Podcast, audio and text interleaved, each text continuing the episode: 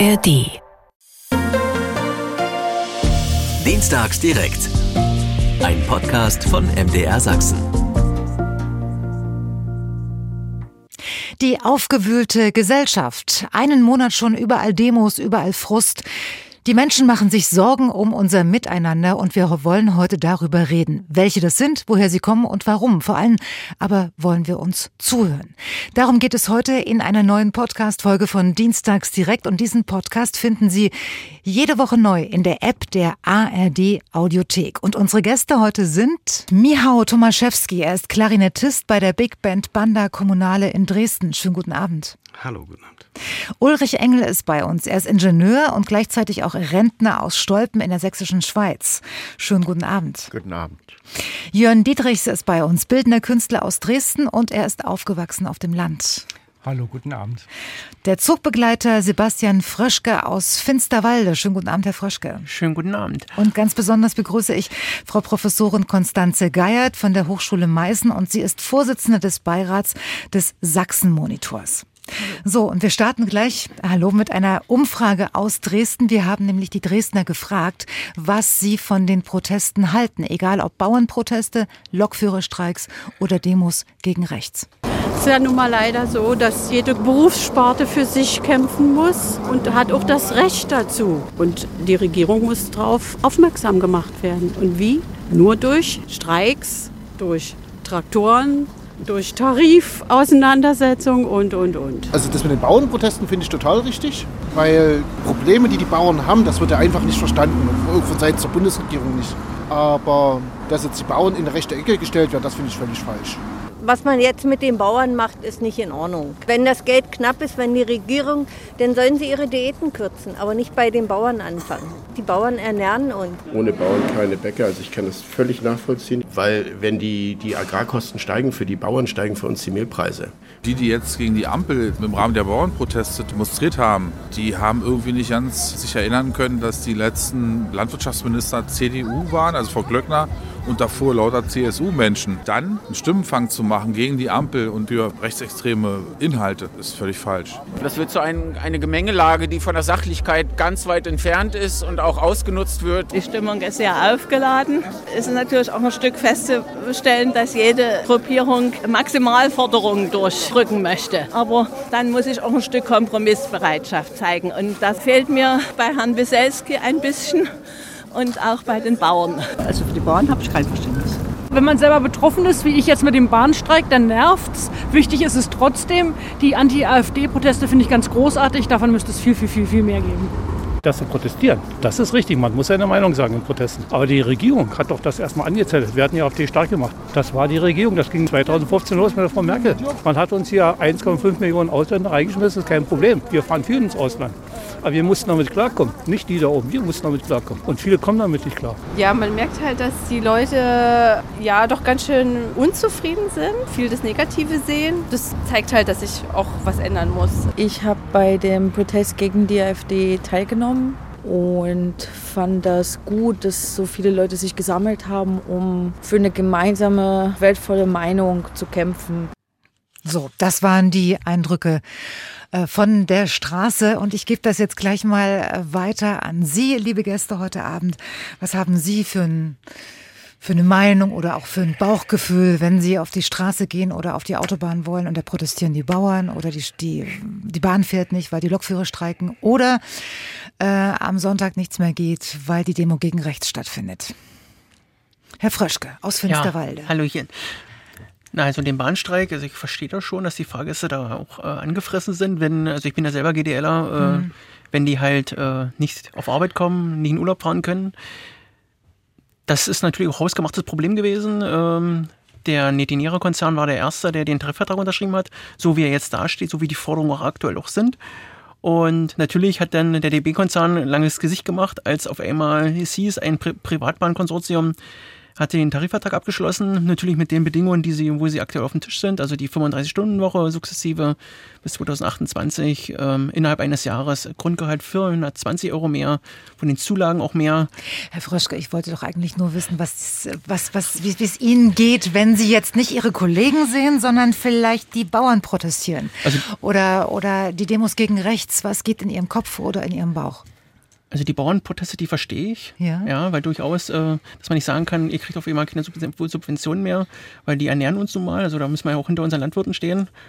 Und bei der Demo gegen rechts habe ich ein eher komisches Bauchgefühl, weil vorher war es ein bisschen ruhig alles um die AfD rum, aber man hat ja jetzt die Landtagswahlen in Sachsen, Thüringen und Brandenburg und jetzt quillt das natürlich sehr auf und da habe ich ein komisches Gefühl, als ob man da so ein bisschen, naja, die Partei ein bisschen unterordnen will, weil man Angst hat, dass die Partei ähm, bei den Landtagswahlen sehr hoch gewinnen wird. Hm. Frau Professorin Geil, wie geht's Ihnen? Also grundsätzlich muss man ja feststellen. Gehen Sie ruhig ein bisschen näher ran an, das, Mik- an die Mikrofone, dann können wir Sie noch besser hören. Grundsätzlich muss man ja feststellen, also sowohl das Versammlungsrecht als auch das Streikrecht sind ganz wesentliche Grundlagen in unserem Rechtsstaat und insofern ist es in Ordnung, wenn es genutzt wird und wir müssen es auch aushalten. Wenn ich ganz persönlich dazu äh, sozusagen Stellung nehme, dann muss ich sagen, ich weiß nicht, ob wir nicht allmählich ein wenig Maß und Mitte verloren haben bei den Dingen, die wir durchsetzen müssen und ob wir immer gleich quasi das letzte Mittel einsetzen müssen oder ob es nicht auch besser wäre, anstatt konfrontativ aufeinander zuzugehen, das Ganze im Gespräch zu tun und vielleicht auch erstmal versuchen, tatsächlich mehr zu befrieden, als die Stimmung noch weiter anzuheizen. Herr Dietrich, wie geht's Ihnen? Ja, also mir geht es da ganz ähnlich. Also ich finde auch, dass eigentlich alle Protest, äh, Protestthemenbereiche ähm, eines gemeinsam haben, dass es sich dort um komplexe Bereiche eigentlich handelt, die man eigentlich erstmal auch differenzierter erörtern müsste. Und dieses Differenzierte und äh, jedes einzelne bei den Bahnstreiks oder auch bei der Situation der Bauern, die ja schon viel, viel länger in einer ganz komplexen und unterschiedlichen Situation sind. Mhm. Das müsste man erstmal den Leuten richtig äh, darstellen. Jetzt kommt das erstmal so ganz ungebrochen und plakativ in und holzschnittartig raus. Und da hat man dann immer so ein bisschen Schiss, ob da die Unterscheidungen noch gemacht werden in der Ausdrucksform. Und ich, es ist manchmal auch eine Formfrage bei allen Protesten. Man ist noch natürlich auch nicht mit allen Formen einverstanden und findet, dass da und hier und dort überall auch manchmal übers Ziel hinausgeschossen wird. Äh, Sie sagen Mann, ist das Ihre Also persönliche? ich persönlich, ja. Genau. Und, und was finden Sie jetzt übers Ziel hinausgeschossen? Also wenn man äh, bestimmte Akteure sieht auf einer Demo, dann ist man natürlich nicht mit jeder äh, Aussage einverstanden und fragt sich auch, na, finde ich das denn jetzt auch gut oder würde ich jetzt diese äh, Sache auch auskippen oder würde also würde ich das jetzt auch blockieren oder Mhm. äh, also es ist eh praktisch eine ja, also es ist natürlich sind alles Bereiche, die wo es tatsächlich teilweise brennt, das ist tatsächlich, auch, aber man muss es eben eigentlich, müsste man es noch differenzierter darstellen und das kommt im Moment vielleicht ein bisschen zu kurz. Die Proteste wollen ja erreichen, dass das dann auch stattfindet, Mhm. aber ich auch manchmal ein bisschen, manchmal bleibt es auch nur einfach bei den Protesten, habe ich dann so ein bisschen die Sorge. Wie finden Sie es, ähm, ähm, Herr Tomaszewski, wenn morgen zum Beispiel die Bauern in Thüringen alle Autobahnauffahrten fünf Stunden lang blockieren? wie ich das finde. Also ich muss sagen, äh, ich finde definitiv den Arbeitskampf oder den Protest äh, für seinen Standpunkt, für ähm, die Rechte, die man gerne hätte oder ähm, vielleicht diskriminiert sieht oder in Gefahr sieht, Mhm. absolut berechtigt. Äh, die Wahl der Mittel finde ich tatsächlich in dem Fall ein bisschen bedenklich. Also ich finde tatsächlich ein Trecker ähm, hat für mich als Zivilperson nichts auf einer Demo verloren. Ich finde, das ist irgendwie auch ähm, der Ausdruck äh, einer, ja, ist ein Gewaltmittel am Ende. Also jetzt stellen Sie sich mal vor, die 350.000 HamburgerInnen würden gegen rechts mit Treckern anrücken. Ich weiß nicht, ich glaube, das wäre ein ziemlich imposantes Bild, aber äh, es wäre nicht mehr in dem Rahmen, den ich für verständlich halte. Ich muss sagen, äh, die Proteste gegen die AfD spielen hier eine noch bisschen andere Rolle. Die waren längst überfällig. Also ich finde, ähm, das Maß ist tatsächlich für mich persönlich als äh, Migrant voll. Ich habe genug gehört und ich bin sehr dankbar, da so viele Menschen für ein Viertel ihrer MitbürgerInnen auf die Straße gehen, ähm, dass die GDL, Verdi, Gewerkschaften streiken, haben wir, ist etwas äh, Erwartbares. Passiert jedes Jahr animiert mich äh, dazu, mich damit zu beschäftigen und äh, tatsächlich die Argumente zu wenden und Sympathie äh, zu empfinden oder das nächste Mal anders zu wählen oder selbst in eine Gewerkschaft einzutreten, ähm, dass Menschen gegen Rechts, äh, gegen Entmenschlichung auf die Straße gehen, ist, finde ich, äh, ein Zeichen es ist eine Reaktion auf die letzten Jahre, wenn nicht fast Jahrzehnte. Also wir beobachten die Politik der AfD und nicht nur der AfD. Mhm. haben Trump erlebt, wir haben Bolsonaro erlebt, wir erleben äh, Dinge in Italien, äh, in Ungarn, in Polen, in meinem Heimatland. Und ich finde tatsächlich, äh, dieses mutigen Schrittes hat es tatsächlich bedurft. Herr Engel, wie geht's Ihnen? wenn Sie sehen, wie, dass die Bauern protestieren, dass Menschen gegen rechts protestieren? Ich sage mal, es hat alles. Gehen Sie, gehen Sie ruhig noch ein bisschen näher rein. Es hat alles Ursache und Wirkung. Wenn ich bei den Bauern sehe, die Proteste, die dort sind, die, die waren, es hat ja äh, irgendwo angefangen. Ich muss mal sagen, ich schätze sehr die, die Landwirtschaft, aber die Verordnungen, die dort kommen, und jetzt heißt es Dieselkürzung. Ich sage mal eins, das ist die CO2-Bepreisung. Die Preise haben sich ab 1.1.21 überall erhöht und die werden sich dann noch weiter erhöhen in der Richtung. Die Bauernproteste, ich muss mal sagen, am ersten Tag, als Bauernproteste war, hatte ich einen Facharzttermin in Sebnitz gut, ich bin über die Dörfer gefahren. Irgendwo hatte ich dann Glück, dass ich da bei den Bauern vorbeikam.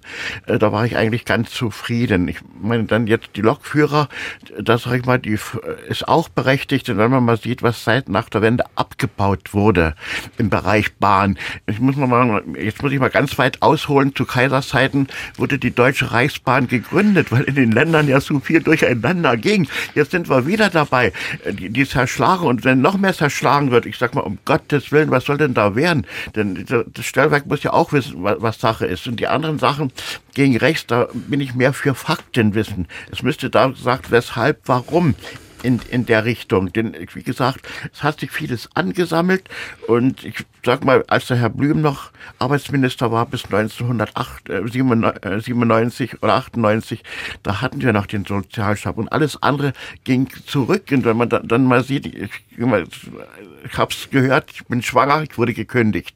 Dann, dann nehmen wir jetzt die in der gegenwärtigen Zeit die Verordnung Heiz äh, CO2-Bepreisung. Dann sollen wir die Häuser sanieren. Also ich frage mich, wie ich in Basalthaus äh, das machen soll. Und wenn ich andere Häuser angucke. Also Sie, Herr Engel, wir, wir, noch nicht so sehr ins Detail. Ich wollte erst mal wissen, wie es Ihnen persönlich ähm, also so, persönlich so leiden, leiden, wir, leiden wir sehr unter die unter diese diese diese CO2-Steuer, unter die Preiserhöhungen bei bei Öl. Also Sie haben Angst, dass Sie dass Sie dass Sie es nicht ja, bezahlen können. Ja, oder? ja. Und ich, ich sage ja Agenda 2010, die Rentenkürzung um, um 22 Prozent, das sind 400 Euro pro Person. Die, die, die Preissteigerung beim Öl, die lag bei bei äh, sagen wir mal jetzt 70 Cent der Liter. Wir sind jetzt bei 1,20 der Liter. Und das Schlimme ist, Mehrwertsteuer wird ausgezahlt, aber die CO2-Bepreisung wird nicht ausgezahlt. Die, die, kann ich mir ausrechnen. Äh, das ist nicht das hm. Problem. Aber das sind doch nicht nur bei Öl, bei Gas und vieles andere. Okay. Wir, wir kommen nochmal auf Ihre spezielle Situation später zu sprechen. Also sie treibt sozusagen die Angst um, dass Sie sich Ihr Leben nicht mehr leisten ja, können. Ist ja, das so ist gut so. zusammengefasst? Ja, jawohl. Ja. Ähm, Frau Geiert, Sie haben mit dem Sachsen-Monitor die Stimmung im Land abgefragt. Äh, mit dem Ergebnis, äh, sie ist überdurchschnittlich mies um es mal kurz zusammenzufassen. Können Sie für uns jetzt bitte mal äh, ins Detail gehen?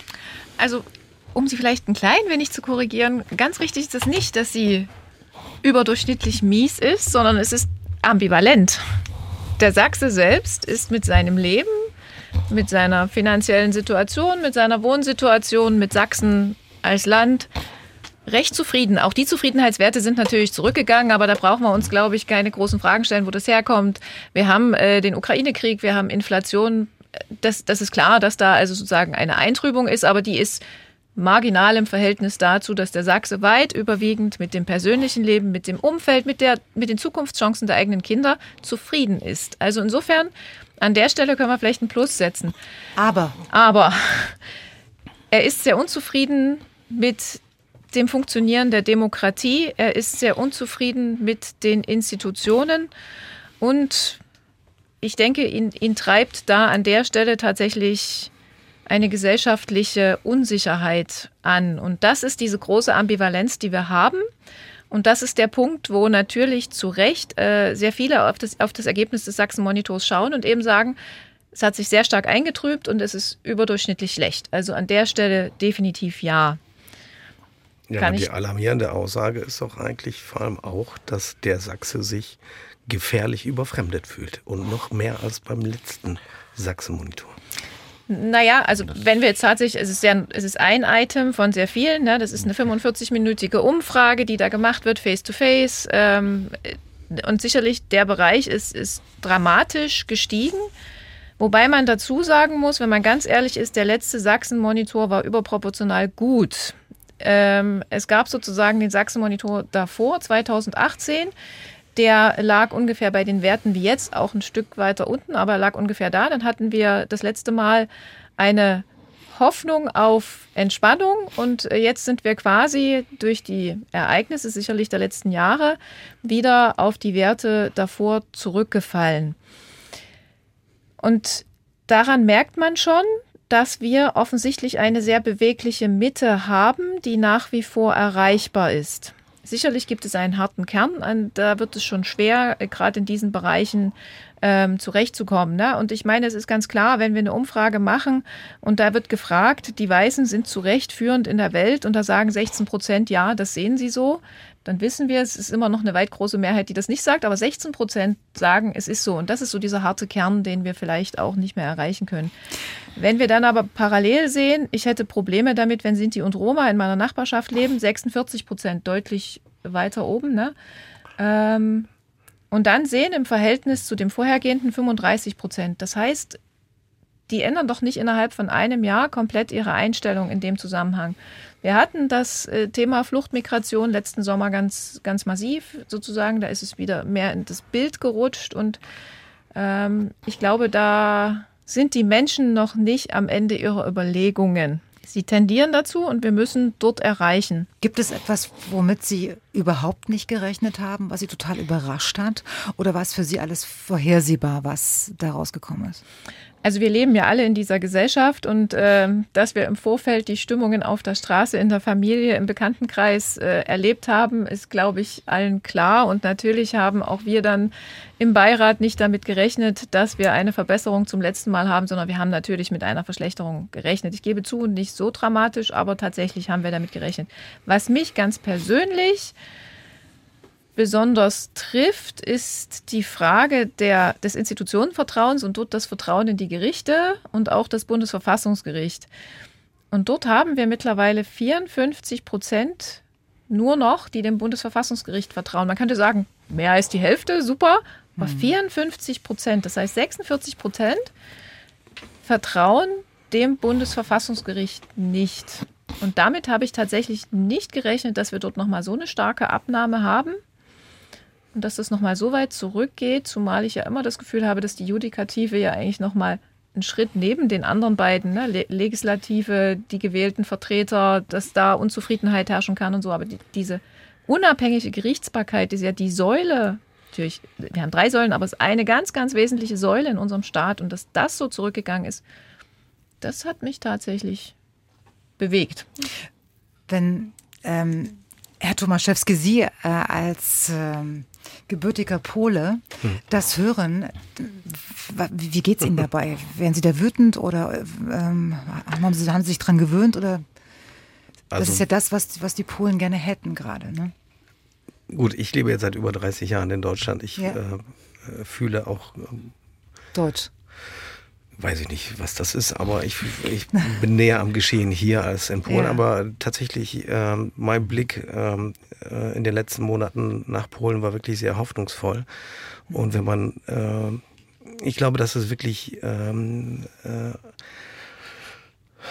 ein, ein Umstand, den man sich genau angucken soll, vor allem jetzt im Wahljahr in Sachsen, ähm, was in Polen in den acht Jahren Peace-Regierung äh, umgestaltet wurde und wie unglaublich schwierig es ist, das zurückzudrehen ähm, und insbesondere bei den Gerichten.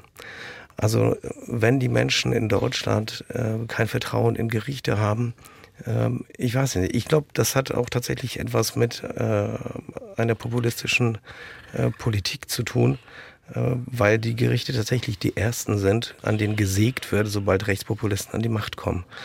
Ähm, genauso erging es der Kultur, äh, der freien Presse, äh, und vor allem den Frauenrechten. Da sind die Dinge, wenn man im AfD-Programm nachliest, dann sind das genau die Zielscheiben. Das sind die Organe einer freien Demokratie, die als erstes sozusagen besetzt, ausgetauscht und umgekrempelt werden. Und davor kann man wirklich nur warnen und sich die Geschehnisse in Polen wirklich angucken. Ich bin sehr, sehr froh, dass dieser Wandel von der Zivilgesellschaft und man muss wirklich betonen, von den Frauen in Polen ähm, ähm, herbeigebracht wurde. Ja, die mhm. Frauen hatten einfach keine Lust mehr, äh, sich in ihren Rechten, in ihrer Zukunft, äh, in, vor allem in ihrem Körper, in ihrer Entscheidungsfreiheit so bestimmen zu lassen von alten Männern. Punkt. Ja.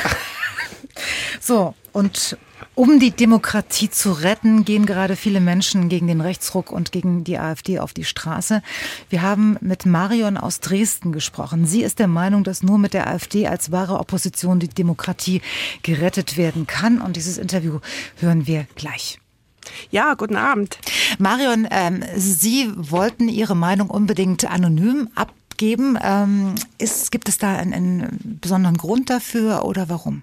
Ja, es ist eigentlich ein bisschen schade oder auch traurig. Ich habe aber in letzter Zeit die Erfahrung gemacht, dass ähm, wenn ich meine Meinung öffentlich äußere zu sagen wir, aktuellen politischen, gesellschaftlichen Themen, mhm. ich oft dann in eine bestimmte Ecke gestellt werde, auch im Freundes- oder im Familienkreis oder ja im engeren, näheren äh, Bekanntenkreis, äh, in der ich mich eigentlich selber gar nicht sehe und ich auch tatsächlich äh, in beruflicher Hinsicht dann einige Nachteile erwarte oder damit rechne. Mhm. Deshalb äh, möchte ich eigentlich meine Meinung heute lieber anonym äußern. Mhm. Welche Themen meinen Sie da ganz genau? Ich meine Themen, alles, was rund um das Thema äh, Immigration, Einwanderung mhm. betrifft, aber auch Energie, Wirtschaftspolitik, äh, Klimapolitik im weitesten Sinne. Mhm. Aber auch andere Themen wie, ja, also Gendern zum Beispiel, die, sage ich mal, in einen großen öffentlichen Raum einnehmen, was aus meiner Sicht also völlig auch überdimensioniert und übertrieben mhm. ist. Was äh, bewegt Sie denn von all diesen Themen gerade am meisten? Es bewegt mich viel, also auf individueller Ebene persönlich, aber auch insgesamt gesellschaftlich. Also mhm. ich glaube, dass man alles auch nur im Zusammenhang sehen und verstehen kann. Ich glaube, das größte Thema oder die Klammer ist tatsächlich also die gesellschaftliche Spaltung, die sich jetzt quer durch ja, diese ganzen politischen Themen und Agenten Bahn bricht. Und das beunruhigt mich schon sehr. Welche Sorgen machen Sie sich denn eigentlich jetzt konkret über die Situation, die gesellschaftliche Situation, die Sie gerade angesprochen haben? Was sind, was sind das für Sorgen? Versuchen Sie uns mitzunehmen, damit ich weiß, was Sie genau meinen. Ich glaube, dass wir uns jetzt wirklich in einem gesellschaftlichen, politischen Wandel befinden, der jetzt wirklich auch im wirklich im Schnelltempo zu erleben ist. Ne? Durch die aus meiner Sicht tatsächlich verfehlte Energie- und Wirtschaftspolitik erleben ja wir einen Abbau von Arbeitsplätzen, Deindustrialisierung. Äh, es werden aus meiner Sicht die falschen Anreize gesetzt für wirtschaftliche Tätigkeit, für Leistungsfähigkeit. Das Bildungssystem wird immer schlechter, was ja auch die Ergebnisse der PISA-Studien belegen. Mhm. Die ganze Immigrationspolitik zerreißt einfach weite Teile der Gesellschaft.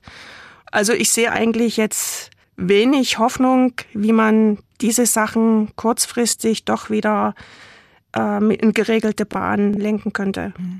Ähm, lassen Sie uns mal ein bisschen ins Detail gehen. Wenn Sie sagen, dass es eine verfehlte Klima- oder Energiepolitik oder Wirtschaftspolitik ist, was meinen Sie jetzt ganz genau? Woran haben Sie Beispiele, damit wir Ihnen jetzt folgen können? Ja, wir merken ja alle, dass äh, die Energiepreise für private Verbraucher, aber auch für die Wirtschaft extrem gestiegen sind.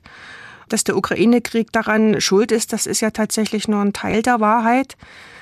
Also ich glaube, dass der Ausstieg aus der Kernenergie falsch war. Ja. Mhm. Kernenergie ist nachweislich die Energieform, die am wenigsten CO2 ausstößt. Und das war aus meiner Sicht der größte Fehler. Die Kernkraftwerke, die funktionierenden, ja, die äh, umweltfreundlichsten Kernkraftwerke Europas oder der Welt abzuschalten, ohne tatsächlich auch Alternativen zu haben für eine Energieerzeugung. Viele europäische Länder oder außereuropäische Länder bauen neue Kernkraftwerke.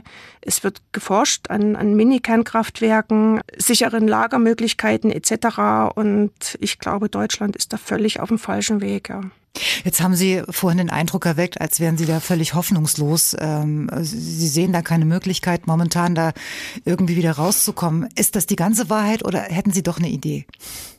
Ja, in Bezug auf die Energiepolitik natürlich die Kernkraftwerke wieder hochfahren, in Betrieb nehmen, sofern das noch möglich ist, sofern mhm. auch personelle Ressourcen und Kompetenzen da noch vorhanden sind.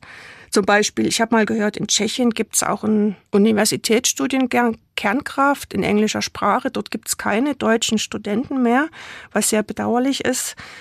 Und ich glaube, eine Forschung oder eine Förderung von alternativen Energien, die muss auch einfach technologieoffen sein. Ja, man darf also nicht ideologiegetrieben jetzt die, die Solarenergie oder die Windkraft über alles stellen, sondern man muss tatsächlich dort ergebnisoffen forschen. Ja. Hm. Man kann da jetzt sicherlich noch viel länger drüber reden. Aber wenn, das war jetzt die Wirtschaft und, und die Klimapolitik. Wie, wie sehen Sie denn oder welchen Weg würde es für Sie denn geben in der Migrationspolitik, wo Sie sagen, es geht alles so nicht, so habe ich Sie verstanden. Welchen Weg würden Sie favorisieren? Wo gäbe es für Sie einen Ausweg? Ja, es gibt einerseits Sofortmaßnahmen, die man ergreifen müsste. Natürlich die Grenzen sichern. Das ist mir natürlich schon klar, dass das nur auch im europäischen Maßstab geht. Dann die Migration begrenzen auf die wirklich schutzbedürftigen Menschen. Mhm. Beispielsweise wie ja religiös verfolgte Gruppen oder auch ja, irgendwelche Minderheiten, die schutzbedürftig sind, oder auf die tatsächlichen Fachkräfte oder die Menschen, die ja wirklich das Potenzial und den Willen haben, sich hier zu Fachkräften ausbilden zu lassen und mittel- bis längerfristig äh, die Anreize für die illegale Migration natürlich abschaffen oder vermindern. Da erleben wir jetzt ja gerade den Beginn. Zwei Landkreise in Thüringen haben jetzt die Bezahlkarte eingeführt anstelle von Bargeldauszahlungen. Und da sieht man ja, dass ein Teil der Migranten das nicht mag und abreißt. Ja, also ich glaube, Dänemark zeigt das auch mit der Einwanderungspolitik. Also dort die wirtschaftlichen, finanziellen Anreize so gestalten, dass diese Migrationsströme von vornherein versiegen oder nachlassen. Hm. Was sagen Sie zu den äh, Anti-AfD-Demonstrationen der vergangenen Tage? Wie sehen Sie die? Wie ordnen Sie die für sich ein? Ja, meine Meinung dazu ist, es waren ja tatsächlich keine Anti AfD-Demonstration, sondern es wurde ja in, in den in den Medien und überall als äh, Demonstration gegen rechts auch dargestellt. Und ähm, da frage ich mich natürlich, was ist rechts oder wer ist rechts? Also wenn rechts heißt, dass ich sozusagen mein Land, meine Heimat, meine Familie an erster Stelle sehe, dann bin ich tatsächlich auch rechts. Aber was ist rechtsextrem oder was ist rechtsradikal? Und ich glaube, dass die, dass diese Demonstrationen eigentlich nur ein Ventil auch sind für die Regierung, ihre Hilflosigkeit oder ihren antizipierten Kontrollverlust dort irgendwie zu kanalisieren und auf die auf die einzige Opposition, die wir noch haben, nämlich auf die AfD, dann abzuwälzen und abzulenken. Ja. Höre ich daraus, dass Sie, dass Ihrer Meinung nach die Demonstrationen von der Regierung gesteuert sind? Zum großen Teil ja. Es haben ja auch äh, Politiker ihre Neutralitätspflicht verletzt als Politiker, indem sie auf offiziellen Websites äh, zur Teilnahme an diesen Demonstrationen aufgerufen haben. Mhm. Und ähm, ja, ich glaube schon. Und was bedeutet es für Sie, wenn der Verfassungsschutz die AfD nicht nur in Sachsen als gesichert rechtsextrem einstuft? Ja, was heißt gesichert rechtsextrem? Also da stellt sich für mich die Frage, was ist das? Was ist das für, ist das ein geschützter juristischer Begriff? Welche Maßstäbe, welche Kriterien wurden dort angelegt, um zu sagen, die Partei oder gewisse Personen sind rechtsextrem? Das ist für mich also ein weiterer Versuch, diese Opposition ja zu diffamieren, mundtot zu machen und möglicherweise dann auch zu verbieten. Und, und für wie äh, gefährlich oder auch harmlos oder ungefährlich halten Sie die AfD? Wo bewegt sie sich Ihrer Meinung nach? Die AfD ist eine demokratische Partei, die hier in weiten Teilen demokratisch agiert, sich am demokratischen Diskurs beteiligt. Mhm. Über einzelne Positionen kann man natürlich streiten. Aber ich finde, es wird auch sehr, viel zu sehr auf einzelne Personen in der AfD abgezielt, als sich wirklich mit den äh, politischen Ansichten, geplanten Maßnahmen etc. auseinanderzusetzen. Und ja, die AfD, die reißt eine demokratische Hürde nach der anderen. Und das ist, glaube ich, das, wovor die Regierungsparteien Angst haben. Was meinen Sie, reißt eine demokratische Hürde nach der anderen? Ja, die AfD hat erste Wahlen gewonnen. Ja, in Pirna mhm. die Oberbürgermeisterwahl vor wenigen Wochen, äh, in Sonneberg den ersten Landrat gestellt. Es sind demokratische Wahlen gewesen. Mhm. Diese Kandidaten sind durch einen demokratischen Weg an die Macht gekommen und jetzt haben sie sozusagen die Gelegenheit zu zeigen, dass sie tatsächlich regieren können. Und Sie sprachen zu, am Anfang unsere, unseres Gesprächs von einer Spaltung der Gesellschaft. Lässt die sich Ihrer Meinung nach aufhalten und wenn ja, wie? Das ist eine schwierige Frage. Da müsste ich jetzt auch erstmal intensiver drüber nachdenken. Tun Sie das? es fällt mir schwer daran zu glauben, dass das kurzfristig möglich ist. Also ich, ich glaube, dass die Verunglimpfung und auch die Hetze und Diffamierung des politischen Gegners in also in großen Teilen auch von den Regierungsparteien ausgeht. Und wir müssen endlich wieder zu einem vernünftigen politischen, demokratischen Diskurs finden, wie das, sage ich mal, im Kleinen, in der Familie, im Freundeskreis, im Kollegenkreis auch möglich ist, ja. Dort arbeitet man auch gemeinsam an gewissen Themen im Bereich Wirtschaft, Wissenschaft etc., hat bestimmte gemeinsame Ziele und kann sich aber trotzdem gegenseitig unterschiedliche politische Meinungen sagen und argumentieren. Ja. Und das brauchen wir in der Gesellschaft auch wieder. Führen Sie diese Gespräche in Ihrem äh, Umfeld, in Ihrem persönlichen Umfeld? Ja, zum Teil schon. Also ich diskutiere zum Beispiel oder spreche oft mit meiner Tochter die eine ganz andere politische Einstellung hat. Und äh, wir sagen dann nicht uns gegenseitig, ja, du bist aber blöd oder irgendwie, äh, du bist voll bescheuert, sondern wir versuchen uns wirklich sachlich, rational unsere Argumente zu erklären, den anderen auch zu verstehen, aber ohne den anderen auch von der eigenen Position unbedingt überzeugen zu wollen. Ja. Mhm. Wie groß ist eigentlich der Altersunterschied? Das interessiert mich jetzt. 34 Jahre. Zwischen Ihnen und Ihrer Tochter? Ja. Okay. Kurze Frage mit einer Bitte um eine kurze Antwort. Sehen Sie die Demokratie in Gefahr? Ja, absolut. Was sagt Ihre Tochter? Sie sagt das auch, aber sie, sie sieht das von der anderen Seite in Gefahr als ich. Aber Sie reden noch miteinander. Das ist doch schon mal wir reden noch mit, Wir reden noch miteinander, genau. Ich glaube, vieles ist ja also aufgrund der Jugend oder auch der Unerfahrenheit, aber sie interessiert sich zum Beispiel auch für den Israel-Palästina-Konflikt, ja, mhm. wo ich äh, auch versucht habe, ihr dort wirklich aus meiner Sicht objektiv und neutral äh, gewisse Sachen zu erklären. Das ist allerdings natürlich so facettenreich, dass man das ja nie vollständig irgendwie besprechen kann. Das wäre jetzt sozusagen Thema für ein ganz anderes Interview. Deswegen genau. ist es wahrscheinlich sinnvoll, äh, dass wir hier erstmal Schluss machen. Ich danke Ihnen ganz herzlich, Marion, für Ihre Offenheit. Und äh, ich wünsche Ihnen alles Gute und weiterhin heftigste Diskussion mit Ihrer Tochter. Ja, danke schön. Vielen Dank für die Gelegenheit. Ja. Danke.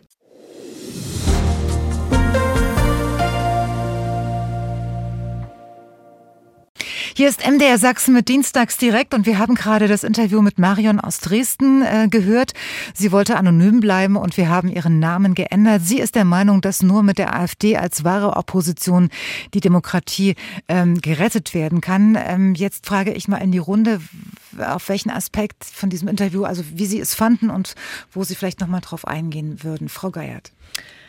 Also ich fand am spannendsten, dass sie erzählt hat, dass sie mit ihrer Tochter in Diskussionen tritt, weil äh, beide sozusagen die politische Lage anders beurteilen und tatsächlich, sie hat, sie hat es so geschildert, sie hat gesagt, von der anderen Seite schaut sie. Mhm.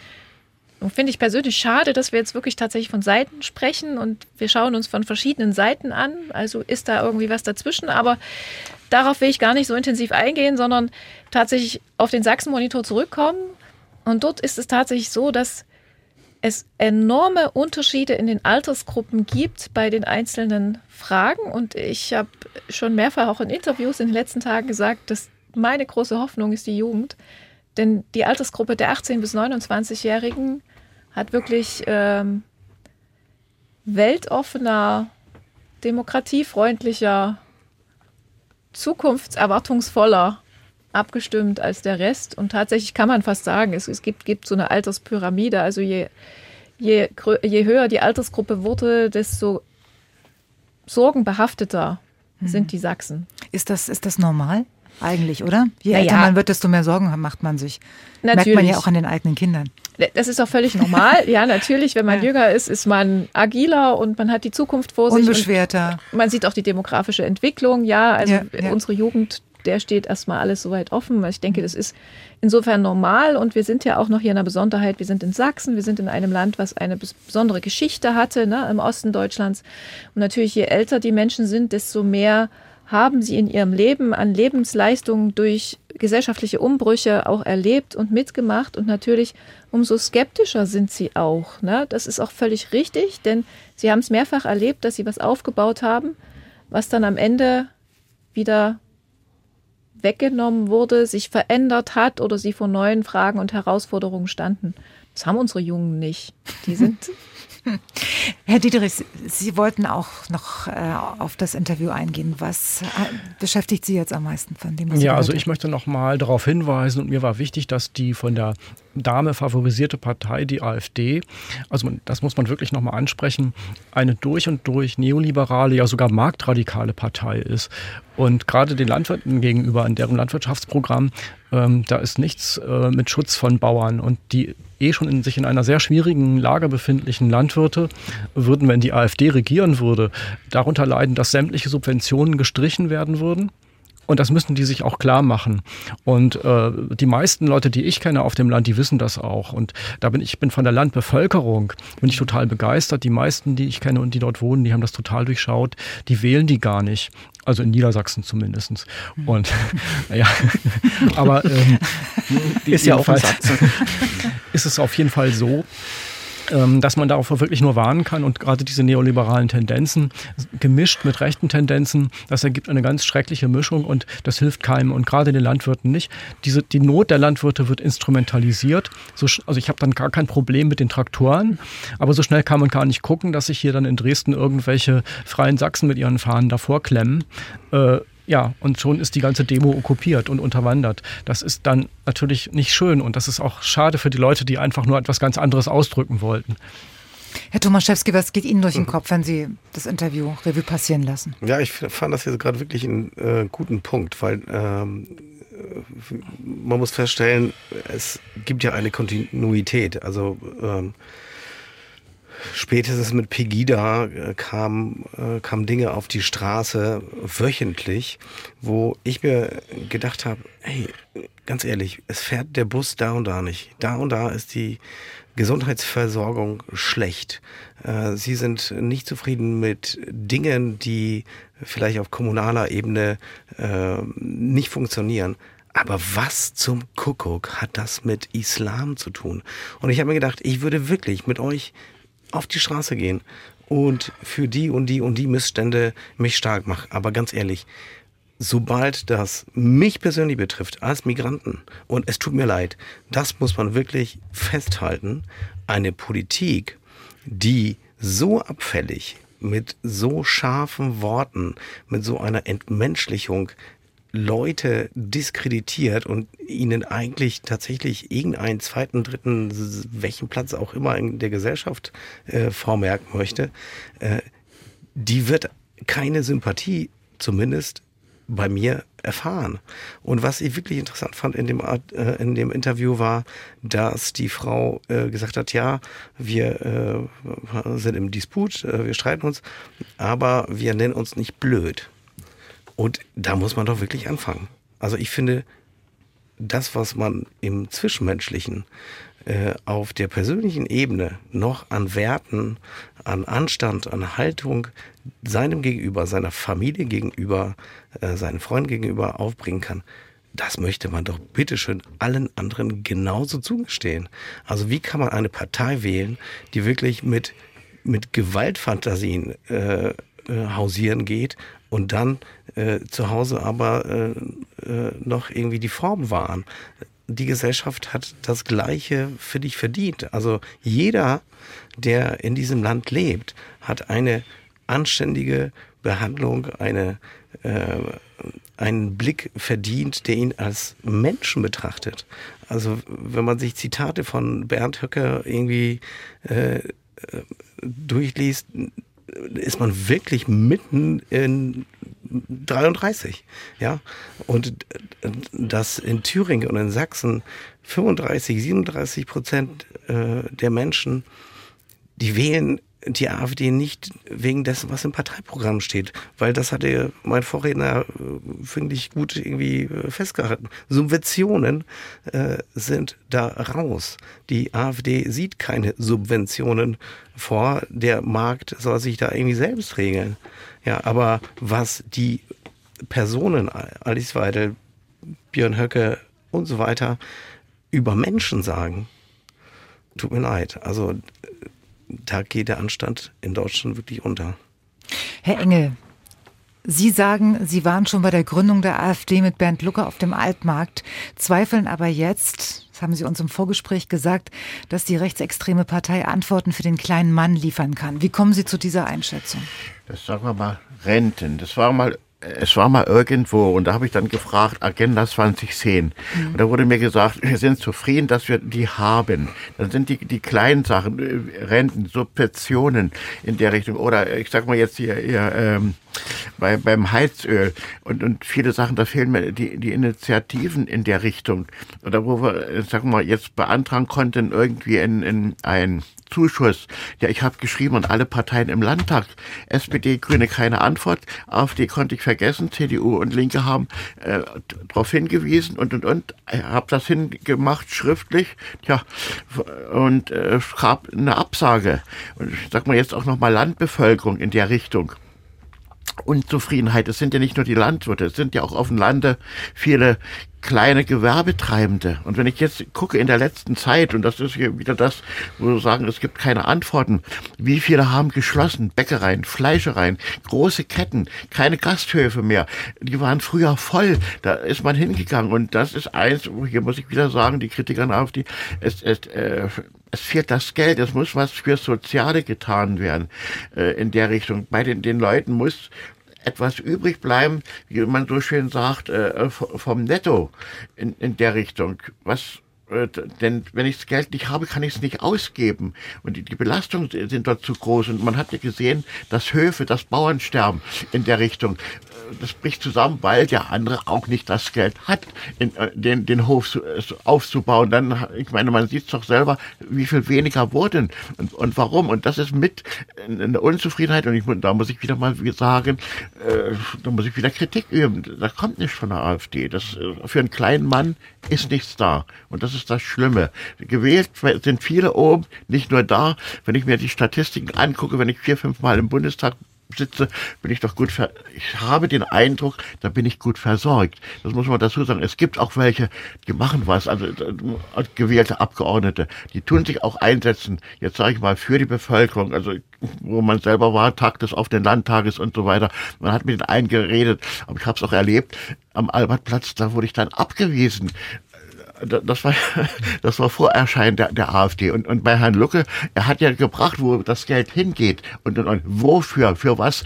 Und er hat auch geäußert, dass man was, wo sie in, in der Oberlausitz waren, was man für die Rentner tun muss in der Richtung. Und das sind die, die, die sozialen Aspekte, die fehlen mir dabei. Das war woanders etwa, ich muss mal sagen, aber auch bei den anderen, die das beschlossen haben. Und das ist ja dann die Unzufriedenheit, die man da hat. Wenn ich dann sehe, hinten, der geht mit zwei Strecken vorbei, der kann sein Haus Haus nicht mehr halten. Die Rentnerin, die mussten aufgeben. Nach zwei Jahren sind sie weg. Beim Nachbarn hat das Geld nicht gelangt, um das Haus zu halten. Und das ist ja das Umfeld, was ich habe direkt. Und man tut ja auch mal mit den einen oder den anderen reden. Und ich meine, es gibt große Unterschiede. Und da sage ich jetzt auch wieder mal auf dem Land, da wo die, Rind, die Windräder stehen, was die bekommen, wo die Solaranlagen, wo die Solaranlagen stehen auf Feldern in der Richtung. Und da gibt's große Unterschiede. Da kann man sich die Bauernhöfe angucken. Der eine muss sehen, wie er über die Runden kommt und der, und der andere hat es. So, das ist, äh, die Unterschiede sind dort zu groß in der Richtung. Das das, das begreift man da nicht irgendwie. Und das wird, andere wird noch gefördert vom Staat. Habe ja nichts dagegen. Aber was die Frau hier angesprochen hat, die Atomkraftwerke wurden abgeschaltet. Wir hatten die besten. Darfst du erinnern, zu DDR-Zeiten hatten wir einen Kreisteil in Lubmin gebaut abgerissen. Wir hatten die besten Kraftwerke. Wenn ich bei uns oben aus dem Fenster gucke, da kann ich gucken bis Boxberg, also nicht sehen direkt, aber da sehe ich, wenn Boxberg oder Schwarze Pumpe Dampf ablässt, da sehe ich keine, keine, ich sage mal, keinen Ruß mehr. Wir müssen sagen, es hat sich auch viel getan äh, in der BRD in, in der Richtung, in, Punkt, in puncto Umwelt und so weiter. Wenn man früher bei Welt so war, hat das Auto abgestellt, das war mit Ruß bedeckt in der Richtung. Und heute haben wir eine, ich sag mal doch, saubere Luft in der Richtung. Und man sieht ja auch in Dresden, wie viele haben Asthma, wie viele hatten Krankenhäuser. Die, die Lassen Sie uns nochmal auf die, auf die AfD zurückkommen. Wann, wann äh, kam bei Ihnen Zweifel, Herr Engel? Nur mal so. Na, die, die kam ab, ab 2017. Und ich tue Kritik üben, tue da und da mal hinschreiben und kriege weder von den einen noch den anderen irgendwie eine Antwort. Das, das ist die, die, die Probleme, die, die man hat. Ich sage mal, ob, ob Abwasser oder, oder äh, Straßen, hier Ausbaugebühren und so diese Probleme, die man hat. Oder wie jetzt in der letzten Zeit die, die Sanierung, äh, was wir beschlossen haben. Und, und sie kriegen dann nur Geld. Und Herr Engel, wie, wie, wie geht's Ihnen denn als Rentner? Ach, wissen Sie, sagen wir mal so, man muss sehen, wie man über, über die Runden kommt. Wollen, wollen Sie uns sagen, was Sie an Rente bekommen? So 1000 Euro mit, mit Privatrente. 1000 Euro? Ja. Mit Privat, was wir vorher privat habe, eingezahlt. Und welche Sorgen haben Sie? Ja, dass wir das nicht mehr halten können. Ich sag mal, der, der, der, der Schock ist. Da kommt die Rente von Ihrer Frau noch dazu? Ne? Ja, sie hat extra noch ja. äh, zusammen. Aber äh, wir sind bei der Frage, wie, wie weiter? Ich sag mal, die, die, die Ölpreiserhöhung, das ist der höchste Kostenfaktor, den wir haben. Oder mit, mit dieser CO2-Steuer, wo, wo, sie sagen, wo man sehen kann, wie sich die Preise alle erhöht haben. Auch, auch bei Lebensmitteln, bei allen drum und dran.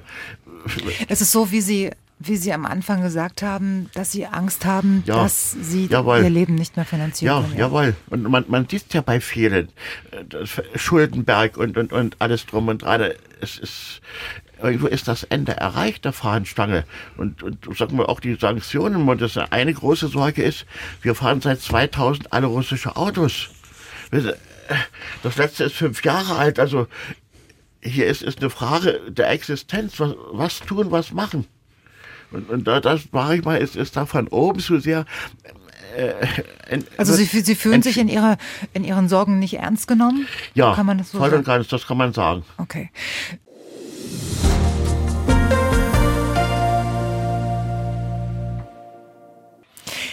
Hier ist MDR Sachsen mit Dienstags direkt und immer wenn Katrin Tuminski hier im Studio ist, dann weiß ich, es gibt eine ganze Menge Anmerkungen unserer Hörerinnen und Hörer. Katrin, was gibt's?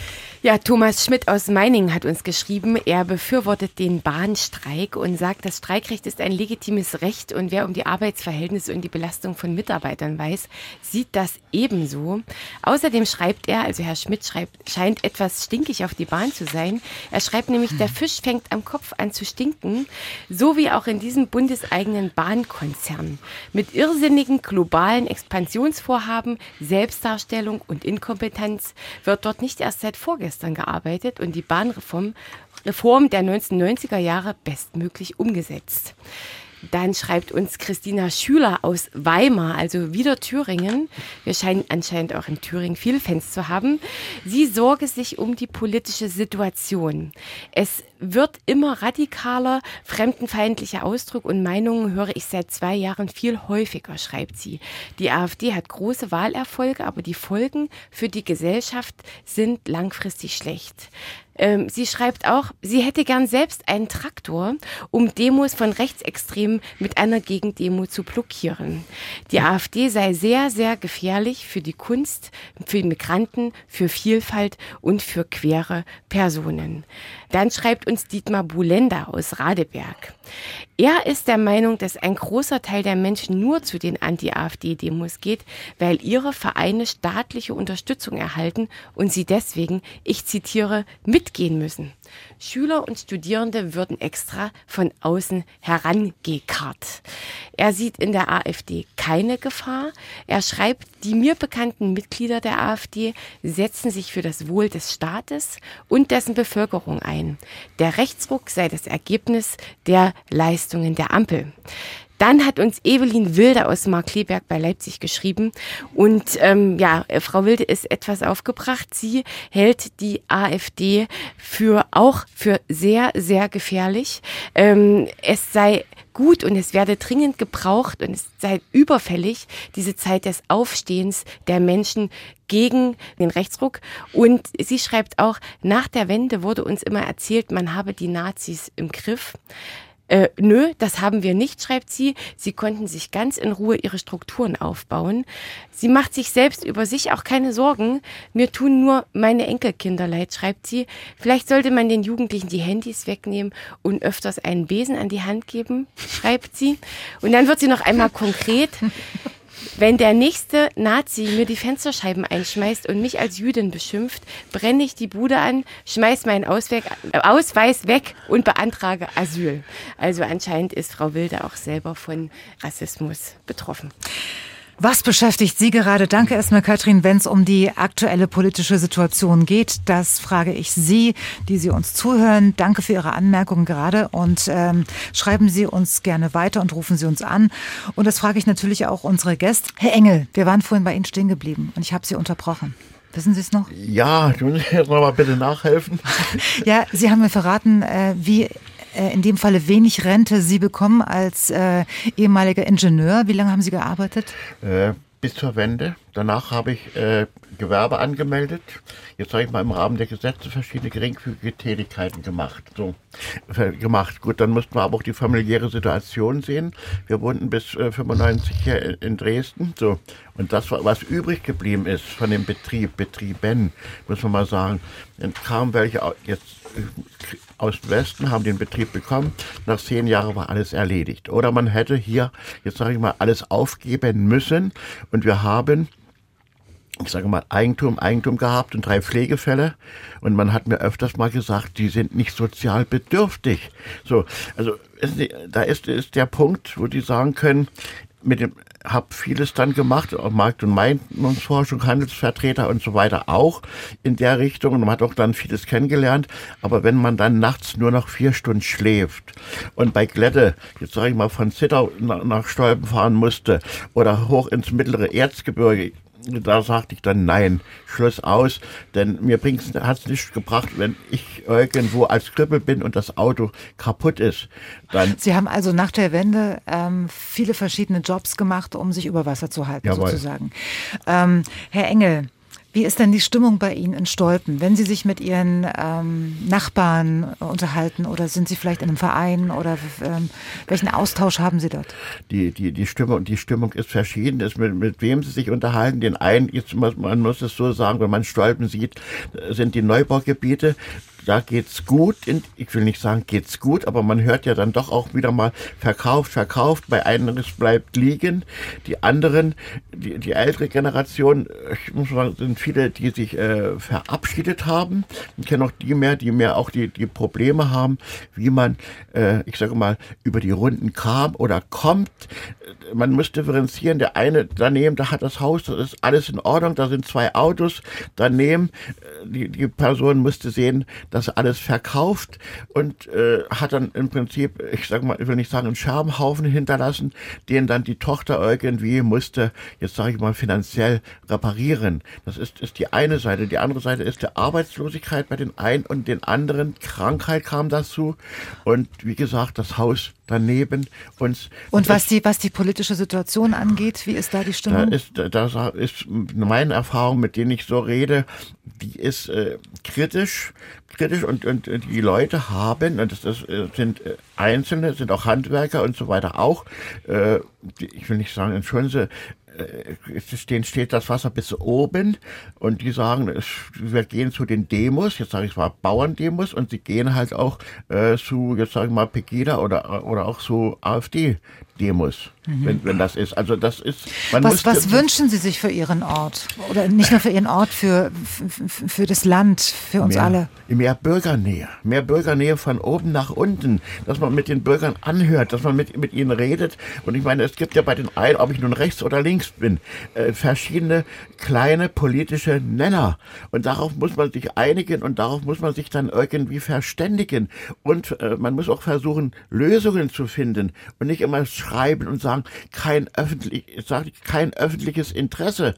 Das ist doch das mit drum und dran. Und wenn ich das, äh, ich meine, ich habe genug geschrieben gemacht, bei, bei vielen, es muss ich auch, auch was tun, aber das muss, ich meine, und die Stadt der Bürgermeister, das ist das letzte Glied. Es wird oben entschieden, oben von der Regierung nach oben, nach unten.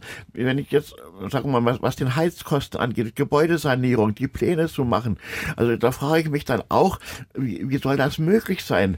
Und ich sage mal, Energie, wie es die Freundin dort sagte, wir hatten die besten Atomkraftwerke und, und, und. Und man sieht doch selber, Fachleute, gut. Woher Fach wissen Sie, dass das die besten waren, muss ich jetzt mal fragen? Äh, äh, wissenschaftliche Einschätzungen. Also Aha. was, was Wissenschaftler irgendwie sagten. Und man hat ja auch, sagen wir mal, die andere Sache, wer darunter gelitten hat oder leidet.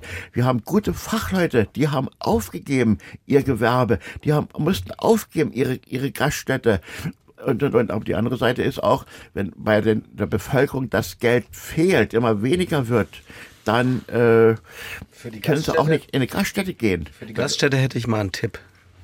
Ja. Ja, also ich finde, wenn Sachsen tatsächlich ein bisschen mehr freundlich wäre zu Zugereisten, dann würden die vielleicht auch mal nach Stolpen kommen ganz, ganz ehrlich, also ich, ich mache mir äh, ähnliche Sorgen wie Sie. Ich habe das auch äh, gesehen. Wir, haben, wir fahren wirklich sehr viel durch Sachsen. Wir spielen in kleinen, mittelgroßen Städten.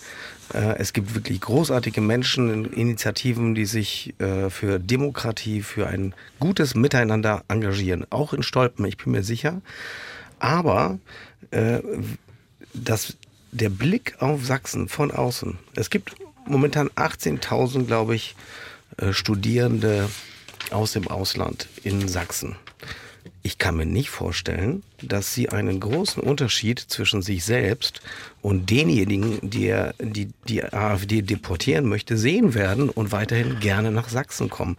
Ich würde auch ganz ehrlich äh, große Bedenken haben, ähm, mein, meine Firma, mein Unternehmen in Sachsen anzusiedeln, wenn das die Zukunftsperspektive ist, die uns die AfD verspricht. Also einfach ein bisschen runterfahren, die ganze Pöbelei und einfach nett sein und sich darum bemühen, dass Sachsen eine freundliche Vision für alle Menschen eröffnet. Schauen Sie nach Polen, Schauen Sie nach Tschechien, die grauen Gesichter sind verschwunden, der Smog ist verschwunden, man kann in den Flüssen wieder baden, ganz ehrlich, es ist so großartig. Die AfD ist damit angetreten, die EU abschaffen zu wollen. Ich finde, die letzten Jahre und die Entwicklung in unseren Nachbarländern zeigen, ist eine schlechte Idee für alle. Also ich stimme in ganz, ganz vielem überein, was Sie gerade gesagt haben. Aber es war auch ein bisschen polemisierend am ja, Anfang, denn das mit der Gaststätte, es gibt da wirklich große Probleme. Die Sachsen fühlen sich weit überwiegend abgehängt in ländlichen Regionen. Was genau an solchen Punkten natürlich mhm. festzumachen ist, die haben keinen Ort mehr, wo sie sich treffen. Und dass jetzt die Gaststätte in Stolpen überlebt hätte, weil der Sachse freundlicher ist. Also wir müssen auch, wir müssen auch auf ja. der Gegenseite aufpassen, dass wir nicht den gleichen Duktus übernehmen, Nein, weil dann die, wird die, die Schere Gesellschaft, größer. Die Gesellschaft äh, ist tatsächlich einfach, der demokratische Wandel hat eine Auswirkung. Auch der Wegzug von Menschen hat eine Auswirkung. Auch der Wegzug von Frauen hat eine große Auswirkung. Und das sind tatsächlich statistische äh, Zahlen, die fallen alle in einen ähnlichen Topf. Also den Tourismus äh, in Sachsen anzukurbeln, wird nicht nur mit Sächsinnen und Sachsen als Kundinnen gehen. Ja. Nochmal. Da- also, Ke- ke- so keine meinte ich das Frage. mit der ich meine nur, Gaststätte. sprachlich müssen wir auf beiden Seiten aufpassen, dass wir nicht zu sehr polemisieren. Herr Tomaszewski, Sie sind, ja Klar Klarinettist in der Mhm. Big Band Banda Kommunale und Sie kommen viel rum. Das haben, wir, haben wir jetzt schon mitbekommen. Ne? Äh, Sie, äh, seit sechs Jahren stehen Sie nicht nur auf der Bühne, sondern sind auch in Grund- und Mittelschulen und Gymnasien Mhm. und Kitas in ganz Sachsen unterwegs Ja. und machen dort Musik. Äh, Wie empfinden Sie die Stimmung in, in den Schulen, in den Kitas? Das sind wahrscheinlich auch manchmal die Eltern mit dabei und so weiter. Das betrifft ja nicht nur die Kinder. Oder wie müssen wir uns das vorstellen? Ja, die Lebensrealität von Kindern, überhaupt Kinder sind ja wirklich völlig andere Menschen als Erwachsene. Die haben einfach andere Probleme und die haben nichts mit der Herkunft zu tun. Ja, äh, das ist ja das Tollste, äh, tatsächlich, dass wir beobachten können. Wir machen seit sieben Jahren äh, mit dem großartigen Ausländerrat Dresden e.V., der wirklich noch viele, viele andere Projekte hat, bei denen man sich engagieren kann, Workshops, Konzerte, äh, Programme an Schulen. Das geht wirklich vom, äh, von der Kita bis zur Berufsschule. Wir haben ein Team von Musikerinnen, die sind nicht nur bei uns aus der Band, sondern ähm, ja, es ist ein bisschen erweiterter Kreis äh, und bieten sehr verschiedene Formate an. Und es gibt einfach irre tolle Erfahrungen mit Kindern. Ich, es ist äh, passiert natürlich nicht immer, aber wenn wenn Kinder gerade aus migrantischen Familien jemand da vorne stehen sehen, der eingeladen ist, der Musik macht und diese Musik kommt zufällig aus der eigenen Heimat, dann findet man das ganz cool vielleicht und freut sich. Und der Effekt, den es öfters tatsächlich bis jetzt hatte, war, dass diese Kinder dann nach so einem Workshop einfach auch anders von der Klassengemeinschaft betrachtet wurden. Mhm. Es gab mehr Interesse. Die Lehrerin hat dann irgendwie dann irgendwie eine extra Stunde gemacht zu dem Herkunftsland und so weiter. Also äh, ich finde, mit Musik kann man so unglaublich viele tolle Sachen machen und Menschen, ohne dass sie sich über Traktoren oder Gaststätten oder was ich was äh, unterhalten müssen, erstmal an einen Tisch bringen. Äh, wissen Sie, Musik würde niemals funktionieren, wenn es diese kulturellen Grenzen in den Köpfen von Musikerinnen gäbe. Ja, dann würden wir die ganze Zeit nur die gleiche Tonleiter rauf und runter ludeln. Sie sind seit, seit 2015, seit Pegida ähm, auf der Straße. Ähm, spüren Sie Veränderungen im Vergleich zu heute? Also ich spüre ähm, Veränderung, gut, das wird nicht auf, auf ganz Sachsen zutreffen, aber es sind tatsächlich äh, Menschen nach Sachsen gekommen, die es vorher nicht gab. Äh, es, es gibt Selbstverständlichkeiten. Es gibt Menschen, die jetzt äh, eingebürgert werden. Das müssen wir uns wirklich vergegenwärtigen. Äh, es dauert an die acht Jahre, wenn man als Geflüchteter nach äh, Deutschland kommt, dass man eingebürgert werden kann. Viel früher, vielleicht sind es auch sechs, aber es gibt tatsächlich äh, auch Staaten, bei denen dauert das länger. Viele dieser Menschen kamen schon ausgebildet hierher. Wir haben ja zum Beispiel einen Arzt oder äh, einen IT-Spezialisten in der Band. Die muss wirklich gut geschenkt. Ne? Also äh, ich verstehe das, dass man irgendwie einige äh, Qualifikationen nochmal unter Beweis äh, stellen muss. Aber diese Leute hätten wirklich viel früher sich an der Gesellschaft beteiligen können. Viele werden jetzt wählen können. Und von vielen weiß ich, dass sie nicht wählen wollen, weil sie überhaupt nicht, ja, also da muss, also auch hier muss sich tatsächlich die Politik ein bisschen mehr darum bemühen, diese Menschen anzusprechen und äh, Vertrauen zu gewinnen. Ich glaube tatsächlich, viele sind ob dieser montäglichen Proteste äh, und der starken AfD wirklich total verunsichert. Und spätestens mit der Korrektivrecherche äh, muss man sagen, ähm, also ich kann mich erinnern, als ich zehn Jahre alt war und nach Deutschland kam, kurz nach der Wende, die Pogrome in Rostock-Lichtenhagen. Wir saßen gemeinsam als Familie da und haben geheult und haben uns gefragt, wird, sind wir irgendwie die Nächsten? Müssen wir jetzt gehen? Und ganz ehrlich, ganz vielen Menschen geht das so. Als Eingewanderter, als Migrant oder eben mit migrantischen Eltern betrachtet man diese Sprache, diese Äußerung wirklich völlig anders. Also ganz ehrlich, vielen Menschen geht das unglaublich nah, was jetzt passiert. Ich bin wirklich sehr dankbar, dass so viele Menschen auf die Straße gehen und gegen äh, diese rechtsradikalen völkischen Ideen demonstrieren. Wir dürfen wirklich nicht vergessen, so viele Menschen triggert das sehr direkt. Und ich finde, das muss echt ein Ende haben. Wir müssen wirklich zu einer anständigen Diskussion zurückkommen und nicht äh, irgendwie das Dritte Reich bemühen. Also das hat dieses Land wirklich nicht nötig. Herr Dietrichs, Sie sind bildender Künstler aus Dresden. Sie sind aufgewachsen auf dem Land. Ähm, wie empfinden Sie die Stimmung, was die Politik anbelangt, in Ihrem persönlichen Umfeld, in der Künstlerszene in dem konkreten Fall? Ja, ich kann eigentlich äh, ähnliche Sachen sagen, dass sich dort die Sensibilisierung äh, also wirklich gesteigert hat in den ganzen letzten Jahren seit Pegida. Zuerst in den ersten Jahren war man noch so ein bisschen überwältigt oder auch vielleicht noch ein bisschen vorsichtig in der Sprachkritik. Und gerade bei der Sprache, das jetzt, ich finde das auch so toll, das kann ich wirklich sagen, man hat das Gefühl, dass in der Breite jetzt die Begriffe schon schn ganz schnell die Warnlampen angehen, wenn sowas wie Remigration fällt und so, dass, dass, dass man sich auch traut, das, das mal auseinanderzunehmen und auch einfach mal aktiv auf diese Begriffe zuzugehen und zu sagen, was ist das eigentlich? Woran erinnert mich das eigentlich? Warum empfinde ich das so unangenehm, wenn, das, wenn die so sprechen? Und äh, das war zuerst ja noch 2016, 17 war das alles etwas verschüchtert, noch ein bisschen äh, verhalten. Aber man kennt jetzt schon, alle kennen jetzt ihre Pappenheimer so ein bisschen besser. Und äh, ja, man weiß, dass es wieder aus. Und es hat auch ein bisschen diese Faszination verloren, finde ich. Also es ist auch wirklich nicht mehr faszinierend. Also ich finde, rechtes Gedankengut ist wirklich, das war, die, die brüsteten sich ja immer so damit, die Avantgarde zu sein. Irgendwie auch mit ihren ganzen Ideen und so. Und alle waren völlig ehrfürchtig und irgendwie erschrocken und auch, sind die vielleicht irgendwie wirklich die Avantgarde?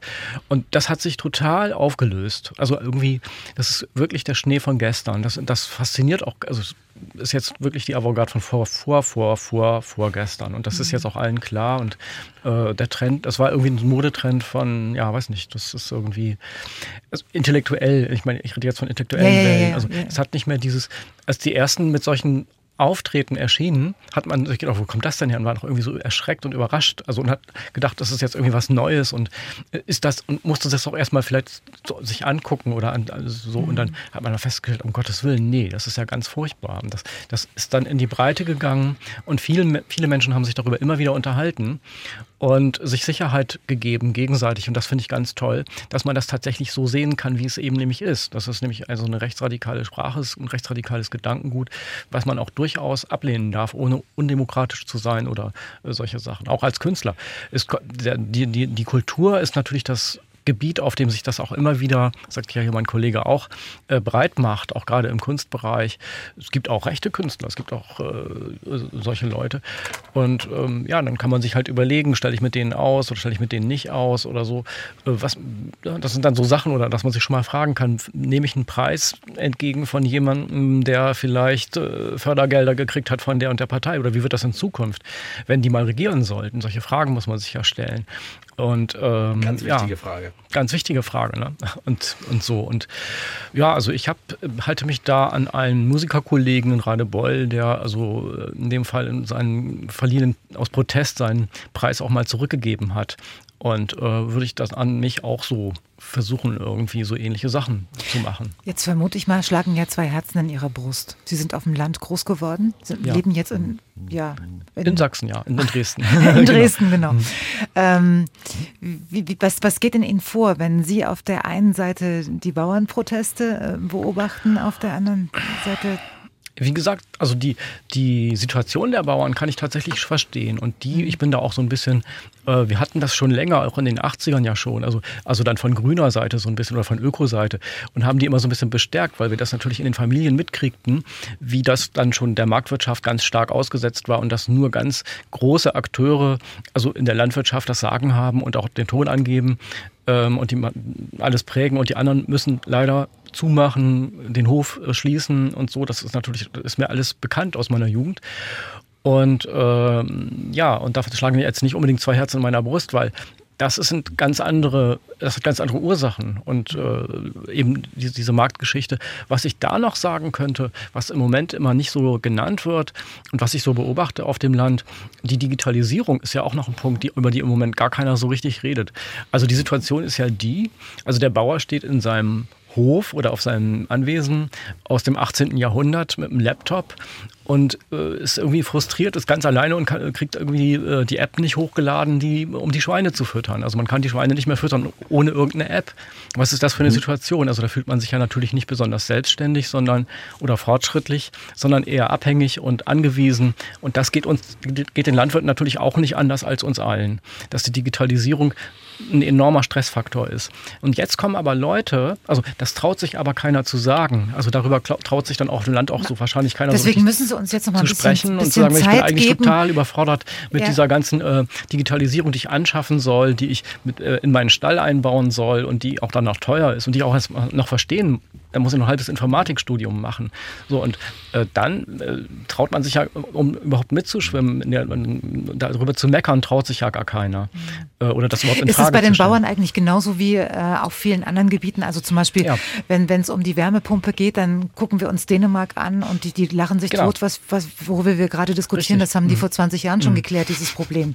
Mhm. Ja, äh, ist es bei den Bauern genauso, da dass ist die dann dänischen vielleicht Bauern vielleicht da. schneller Ja. äh, unterwegs sind? Und dann kommt aber jemand und sagt, das ist aber jetzt, das war jetzt äh, eure jetzt- Situation, das ist die Ampel oder äh, Mhm. es wird dann, also dieser Frust wird gelenkt in eine andere Richtung. Und das ist, äh, oder es wird versucht zu gelenkt zu also werden. die Versäumnisse, muss man ja In, sagen. in so ja. kleine Ver- Versäumnisse, ja, genau, Mhm. richtig. Mhm. Was wollten Sie noch, Herr Engel? Ich muss mal sagen, äh, früher war es konventioneller. Und da Mhm. wusste man, da ist ein Bauer in der Richtung. Aber auf der anderen Seite ist auch ein Druck auf den Bauern, finanziell, Natürlich, Technik, ja klar, Technik. Und ich nehme jetzt mal den großen Überbegriff Chemie.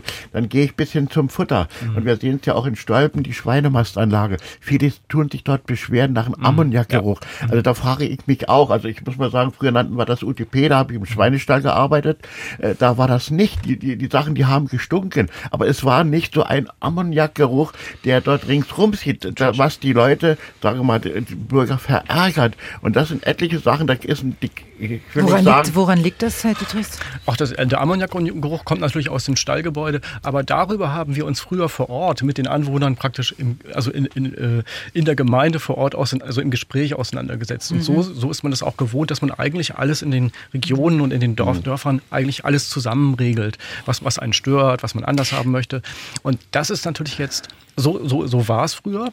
Und jetzt geht alles immer über solche großen Demonstrationen und solche riesigen äh, Darf ich Sie noch mal ganz kurz unterbrechen, damit, damit es vielleicht noch mal allen klar wird, was mir nämlich noch nicht klar ist. Ich hatte gerade den Vergleich ähm, angesprochen, dass wir mit der, mit der Werbepumpe jetzt überfordert sind, weil das jetzt alles äh, so holter die Polter über Nacht kommt und andere Länder vor 20 Jahren dieses Problem schon gelöst haben. Ähm, ist, gibt es ähnliche Beispiele in der Landwirtschaft? Wenn jetzt die Landwirte sagen, ich muss jetzt digitalisieren, ich muss jetzt in 0, nix das alles umstellen, ist, gibt es da ähnliche Vergleiche wie mit Dänemark und die Wärmepumpe, vielleicht mit den belgischen Bauern, die schon seit 20 Jahren digital Kann man nicht so vergleichen. Also ähm, es ist ja auch nicht die Frage, ob das eigentlich auch Ich immer habe so das Gefühl, wir sind immer, zum, immer die Letzten. ob das, äh, ja, aber das, ob das auch immer wünschenswert ist. Ne? Also es muss ja vielleicht auch gar nicht sein. Also an bestimmten Weiß Stellen ich kann man ja auch ganz anders arbeiten. Aber das sollte dann jedenfalls, sollten die Leute darüber reden können, angstfrei oder irgendwie stressfrei. Mhm. Und nicht, ähm, dass, dass so ein Druck aufgebaut wird und die, die mitmachen, die sind drin und die, die nicht mitmachen, die sind dann draußen oder irgendwie so etwas. Mhm. Und ähm, das ist ja das, was dann immer, das ist so ähnlich, das ist nochmal ein, zweit, ein zweiter Marktdruck. Also das, da ist sowieso schon der Marktdruck und dann kommt das noch dazu. Mhm. Und, ähm, Aber glauben Sie nicht, dass irgendwie alle Bereiche der Gesellschaft von diesem Druck Natürlich. betroffen sind? Das sind die Natürlich. Ärzte, die Mhm. jetzt umstellen müssen auf das E-Rezept und so weiter. Da gibt es Mhm. ja auch die wildesten Diskussionen und Ja, und viele Ja. Länder sind wirklich also weit, im weit, Grunde, weit voraus. Im, Im Grunde genommen sind wir alle ein bisschen überfordert. Ne? Ja, wir sind, äh, das wollte ich damit gerade sagen, wir sind alle, alle komplett äh, mit sowas überfordert. Es traut sich aber kaum jemand darüber, eigentlich das mal anzusprechen und zu sagen, also man missmutig gibt man sich dann wieder drein und äh, ja, opfert ganz viel Zeit und Energie, muss Leute fragen, ist dann also wieder wenig selbstständig, was ja auch okay ist. Also wir müssen alle fragen, wo, wie funktioniert diese App und, und so. Mhm. Dann, Aber das ist natürlich in der Landwirtschaft besonders dramatisch auch. Dann, ja, wenn man sein Passwort vergessen hat und kann die Schweine nicht füttern oder so, das ist dann natürlich, ja, also, und es kommt dann alles Humor. drauf an. Ne? Also, ja, Ich, ja, das, und die Landwirtschaft ist ja ein Bereich, wo man sich dann vorstellt, dass die eigentlich auch noch ganz anders funktioniert. Und da muss man dann den Bogen schlagen von den ganz alten. Dann kommen, dann kommen natürlich noch die ökologischen Anforderungen, die dann wieder in eine ganz andere Richtung wollen. Und das alles in einen Pott zu kriegen, das mhm. ist, jetzt kommt noch dazu, man kann sich seinen Acker eben aus dem Weltall angucken oder per GPS bearbeiten lassen oder soll das? Und es ist eben die Frage, ist das gut, ist das schlecht? Äh, keine Ahnung. Jetzt könnte man annehmen, Sie sind Bauer, aber Sie sind ja eigentlich Künstler, bildender mhm. Künstler. Wenn es jetzt mal wirklich ins Private geht, Sie als Mensch, was bewegt Sie denn eigentlich gerade am meisten? Also ich habe ich bin aufgewachsen in einer Familie, die seit äh, 150 Jahren eigentlich äh, mit den Landwirten zusammen auf dem, vor Ort, also als Schmied oder mit äh, Landmaschinenschlosserei, die Bauern begleitet hat im Grunde genommen. So, wir haben Güllefässer repariert, Ecken und Flüge gemacht und äh, mein Vater hat auch mal einen Weidemelkwagen erfunden, der in den 70ern sehr erfolgreich war. Die haben wir dann bis nach Österreich verkauft, diese Dinger. Das war dann so der Beginn äh, der Rationalisierung, wo dann durch bestimmte äh, Erleichterungs- und Arretierungsprozesse konnten, konnten, konnte Personal auf der, beim Melken eingespart werden. Das haben die Bauern mhm. natürlich gerne gekauft. Das war von heute aus gesehen noch voll öko. Da ging es um Weidehaltung eigentlich. Ne? Und äh, das war, da hatten die Leute 20 oder 30 Kühe. Mm, darüber kann, kann, redet, redet, heute gar keiner mehr. Also das kann man als Hobby machen dann, aber nicht, davon kann man nicht so einigermaßen leider nicht mehr leben. So. Und man müsste ja, gucken die kleineren und die großen. Das ist eben, es gibt eben auch nicht die Landwirte, sondern mhm. es gibt die großen Akteure. Ich, ich glaube, es liegt, auch, da, es liegt auch am, am Bewusstsein. Also um uns diese Strukturen zu erhalten, das muss, muss uns was wert sein, sagen wir es mal ja, so. Und, und ja. die Leute, ich, so wie ich sie kenne, versuchen die alle total verantwortungsvoll vor Ort auch so in den Familien weil das ja nicht nur eine Produktionsform war. Mhm. Also die Agrarstruktur, so wie sie heute ist als Industriestruktur, das ist ja eine, eine Produktions, eine reine Produktionsgeschichte. Das wird rein industriell gedacht. Aber Landwirtschaft ist eigentlich auch eine Lebensform. Also vor Ort in den Gemeinden, also eine Familien. Jetzt sind wir schon wieder bei der Landwirtschaft. Ich wollte Sie doch als Künstler ja. ja, damit beschäftige ich mich natürlich auch als Künstler, indem ich solche Sachen mit eben, ich mal ja dann auch meine Herkunftsorte zum Beispiel mhm. immer mal wieder leicht melancholisch nachdenklich. Was beschäftigt Sie gerade als Mensch, wenn Sie sehen, ja, was um Sie also herum das, passiert? Das beschäftigt mich auch als Mensch, mhm. weil mich das als Familienangehöriger, also äh, dann auch, äh, also wir haben diesen Metallbaubetrieb haben wir dann auch geschlossen, mhm. äh, 2018. Und ähm, also ist dieses Sterben dieser ganzen Betriebe in den Dörfern, das beschäftigt einen. Und das ist natürlich auch so, wo man etwas wehmütig dann ja, sagt, wie geht das denn eigentlich weiter? So, ne? Es hat Vorteile, es hat Nachteile, dass das ja, diese ganzen Betriebe haben alle auch ausgebildet. Eigentlich gab das mal eine Zukunft da. Ne? Und das, das, ja, das äh, muss da wieder hin. so nach, oder irgendwie müssen. Ja, aber das ist die Frage vielleicht, ob das realistisch ist, diese Vision, oder? Also wie haltbar äh, ist mhm. diese Idee der Landwirtschaft, wenn in Süditalien oder Südspanien eine Armada von ja, auch illegalen ArbeitnehmerInnen äh, das Gemüse und das Obst produziert. Ganz genau, ganz genau. Äh, ja, Eben. also vielleicht kann man das sogar auch ein bisschen vergleichen. Ich meine, wir leben ja im Kapitalismus, das darf man vor, also nicht vergessen bei der ganzen Betrachtung. Ähm, vor ungefähr 100 Jahren ähm, wurden die ersten Kaufhäuser aufgemacht und damit begann das Sterben der Einzelhändler. Hm, ja, genau. Hm. Ja, das ist ja das, was ist die AfD suggeriert, dass wenn wir die Grenzen schließen und uns wieder selbst so. versorgen, mhm. ähm, es sich wieder rentiert, äh, Landwirtschaft zu betreiben, auch wenn es nur Kartoffeln zu essen gibt. Sebastian Fröschke ist heute bei uns. Er ist Zugbegleiter und ist in erster Linie privat hier, ist aber trotzdem bereit, uns von dem zu erzählen, was er jeden Tag in der Bahn ähm, erlebt. Teilen Sie eigentlich die Forderungen Ihrer Lokführerkollegen bei der Deutschen Bahn als Zugbegleiter? Da ich ja selber in der Gewerkschaft bin, ja, ja natürlich. Stimmt, das haben Sie vorhin gesagt. Genau. Ja, genau. Was natürlich schwierig ist für den normalen Reisenden, die verstehen das natürlich manchmal nicht, warum wir gewisse Forderungen haben.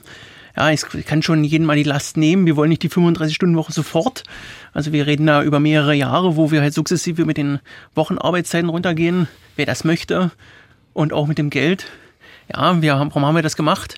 Warum kriegen wir mehr Geld? Also ich bin der Gewerkschafter in der GDL wir müssen Händering, wir suchen Händering Leute. Das ist nun mal ein ganz großes Problem. Der Fachkräftemangel, der trifft uns ganz hart, weil wer möchte schon in Schichten arbeiten gehen? Mhm. Wir arbeiten 24-7. Und das ist halt ein ganz schwieriges Brot, da auch Leute zu finden.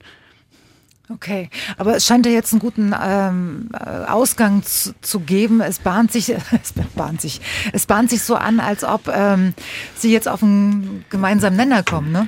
Es sieht momentan ganz gut aus. Also ähm, der Gewerkschaftsvorsitzende Klaus Wiedetzky ist da eigentlich gut zuversichtlich. Ist natürlich jetzt ein bisschen schwierig, weil 18 Eisenbahnverkehrsunternehmen schon den neuen Tarifvertrag unterschrieben haben. Momentan ist der Rote Riese da so ein bisschen, ich nenne es mal quirlig. Damit Aber meinen Sie die Deutsche Bahn? Richtig. Aber ich bin da guter Dinge, dass das auch bald ein Ende hat. Also der gestreikt wird das definitiv erstmal nicht bis äh, 2.3. Da ist erstmal Ruhe. Da kann der Fahrgast erstmal ganz beruhigt Gut mit der wissen, Eisenbahn ja. fahren.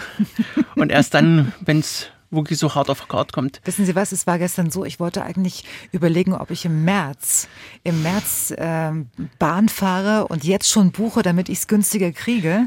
Und ich habe die Finger davon gelassen. Aber warum? weil ich den Supersparkpreis buchen will. Naja, den kriege ich ja dann nicht zurück. feuerfrei. Ja.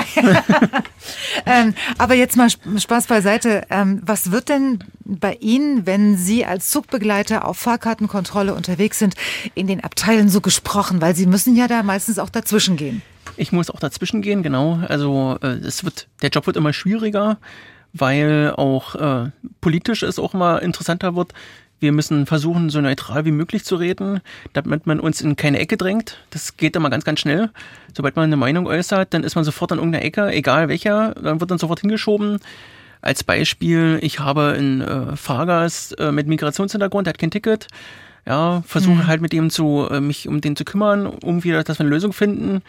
Ja, und dann geht schon das, ich sage mal, man kann schon so krass sagen, es gehetzt eigentlich schon los. Warum haben sie eben denn jetzt ein Ticket verkauft? Und äh, in einigen äh, Verbünden darf man das ja im Zug lösen und einigen halt nicht. Und ja, das ist halt immer ein bisschen schwierig, die, die Balance da zu finden. Also entweder man verkauft ein Ticket oder man hat eine riesen Diskussion. Das ist mal ganz, ganz schwierig. Und äh, wir weisen ausdrücklich darauf hin, dass sie sich immer melden müssen. Aber es funktioniert halt nicht immer. Wenn ich dann, sag ich mal, jetzt mal, es hört sich ein bisschen doof an, den, den deutschen Treffer, Ja. den ich jetzt schon das x-te Mal getroffen habe, der wieder kein Ticket hat, dass ich dann einfach mal sage, jetzt gibt es ein erhöhtes Versorgungsentgelt, ist natürlich auch wieder ähm, die Balance schwierig, weil aus dem einfachen Grund, ich habe jetzt gerade einen mit Migrationshintergrund kontrolliert, den habe ich ein Ticket verkauft. Aber der andere, der, hat, der Und ist ja schon der- mehrmals schwarz gefahren. Das versteht ja der Mitreisende nicht, warum er jetzt auf einmal, und dann hat man schon ähm, Und was machen Sie da? Ruhe bewahren. Es ist zwar sehr schwierig, jeder, der mich kennt, weiß, dass das mir auch sehr schwer fällt. Man sieht dann auch manchmal an meinem Hals die Ader schwellen, Hm. aber man muss halt Ruhe bewahren, weil sonst ist es wie Öl auf, ins Feuer gießen oder Salz in die Wunde. Es ist, wird halt immer schwieriger. Jetzt sagen Sie, Sie dürfen wahrscheinlich nicht mitmachen bei den Diskussionen, aber was sind denn das für Diskussionen, die Sie da stören, wenn Sie sagen, Ihre Fahrkarte bitte? es ist, es gibt rechte Meinungen, es gibt linke Meinungen, es gibt neutrale Meinungen. Und das ist halt sehr, sehr schwierig, weil ich, ich darf ja in dem Sinne, ich habe ja eine Uniform an, muss ich versuchen, neutral aufzutreten. Aber wenn es jetzt um, um die Gemengelage geht, Ja. ähm, welchen Eindruck haben Sie äh, von der Stimmung im Zug? Die wird immer schlechter. Die, die, die Leute sind unzufriedener. Wir hatten ja vorhin das mit dem Monitor. Mhm. Die Unzufriedenheit wird auch immer höher. Der Neidfaktor nimmt auch massiv zu. Ja, also wie ich es ja gerade erwähnt habe, ja, dem äh, Deutschen, der halt öfter schon ohne Ticket fährt, wo ich jetzt einfach mal durchziehe und sage, erhöhtes Verfügungsentgelt, weil du es einfach nicht verstehst. Und gleichzeitig habe ich aber den mit Migrationshintergrund, der es vielleicht aus irgendwelchen Gründen nicht wusste, dass er ein Ticket braucht. Man muss ja immer so, muss ja immer ein bisschen zurückgehen. Manche Leute kommen ja aus Nationen oder von Ländern, die kennen das so nicht. Und ich switche mal gerne in die 1990er zurück. Hm. Ja, da durfte man bei der Berliner im Westen Berlins mit dem DDR-Ausweis umsonst mit dem ÖPNV fahren. Man hat den vorgezeigt und durfte dann fahren. Und damals beim Anfang des Ukraine-Kriegs gab es ja die Regelung der Verbünde, wenn wir Ukraine antreffen, dann einmal bitte den Ausweis zeigen, dann dürfen die erstmal umsonst befördert werden. So, Mhm. und da ging ja schon der Ärger los. Ja, weil dann wieder der Neidfaktor war, warum muss ich denn jetzt bezahlen und warum hat der andere jetzt das Recht, mit dem, nur mit dem Ausweis zu fahren? Und dann kam ich eigentlich immer mit dem Argument mit äh, West-Berlin. Das hat viele auch besänftigt. Und das ging dann auch, aber du hast dann halt auch den richtigen Hardcore, äh, der dann da ein tierisches Fass aufmacht und da rumpöbelt, wo ich dann einfach sage, wir machen doch die Regeln nicht. Also viele verstehen das auch nicht und denken dann, wir als Privatbahn machen jetzt die Regeln oder der. Aber selbst wenn Sie sie machen würden, äh, Ich finde, das, das ist, ich, ich weiß, wie, wie schwierig das für Sie ist. Wie, wie geht es Ihnen denn persönlich dabei? Also, äh, Sie müssen sich jetzt nicht dafür entschuldigen, dass Sie die Regeln nicht machen. Darum Ja. geht es nicht, sondern wie, wie geht es Ihnen persönlich dabei? Also manchmal komme ich mir vor wie im Kindergarten. Ja, also das ist auch, wird auch immer anstrengender. Also man merkt es mir auch zu Hause an, wenn irgendwas auf Arbeit war. Ähm, man versucht es dann mit lauter Musik irgendwie zu kompensieren, ja, oder einfach mal durchzuatmen, Sport zu machen. Aber manchmal denkt man sich einfach nur, oh, muss ich jetzt wirklich heute wieder auf Arbeit gehen? Wer weiß, was heute wieder ist. Mhm. Und das ist halt auch so, mir, mir fehlt dieses Miteinander, ja, einfach mal so Verständnis so zu haben, ja, das ist halt so. Ich habe, das hört sich auch wieder hart an, ich habe Kolleginnen, die wurden im Zug angegriffen, aber nicht so ein bisschen, sondern massivst angegriffen. Und wisst ihr, was das Schlimme an der ganzen Sache war? Da hat kaum einer eingegriffen. Die haben alle die Handys hochgehalten, haben geguckt, oh, guck mal da, die wird gerade angegriffen. Und da bin ich ja total eskaliert. Also wo ich das mitgekriegt habe, äh, und wir haben ja unsere regelmäßigen Züge, wo ich weiß, wer da mal mitfährt, da bin ich geplatzt. Weil ich mir immer sage, das kann nicht sein. Also man kann ja wenigstens, ich habe ja, wie sage ich zu meinen Fahrgästen immer, wer sich das nicht traut, da einzugreifen, es reicht ein lautes Hey, was machen Sie da? Also Sie können auch eine Zeitung vors Gesicht halten, hey, was machen Sie da, damit man nicht erkannt wird. Aber viele schrecken dann zurück, oh, das ist eine Situation, oh, das gefällt mir jetzt nicht. Was mache ich denn da jetzt? Also keine Zivilcourage. Genau, also die Zivilcourage geht massiv zurück.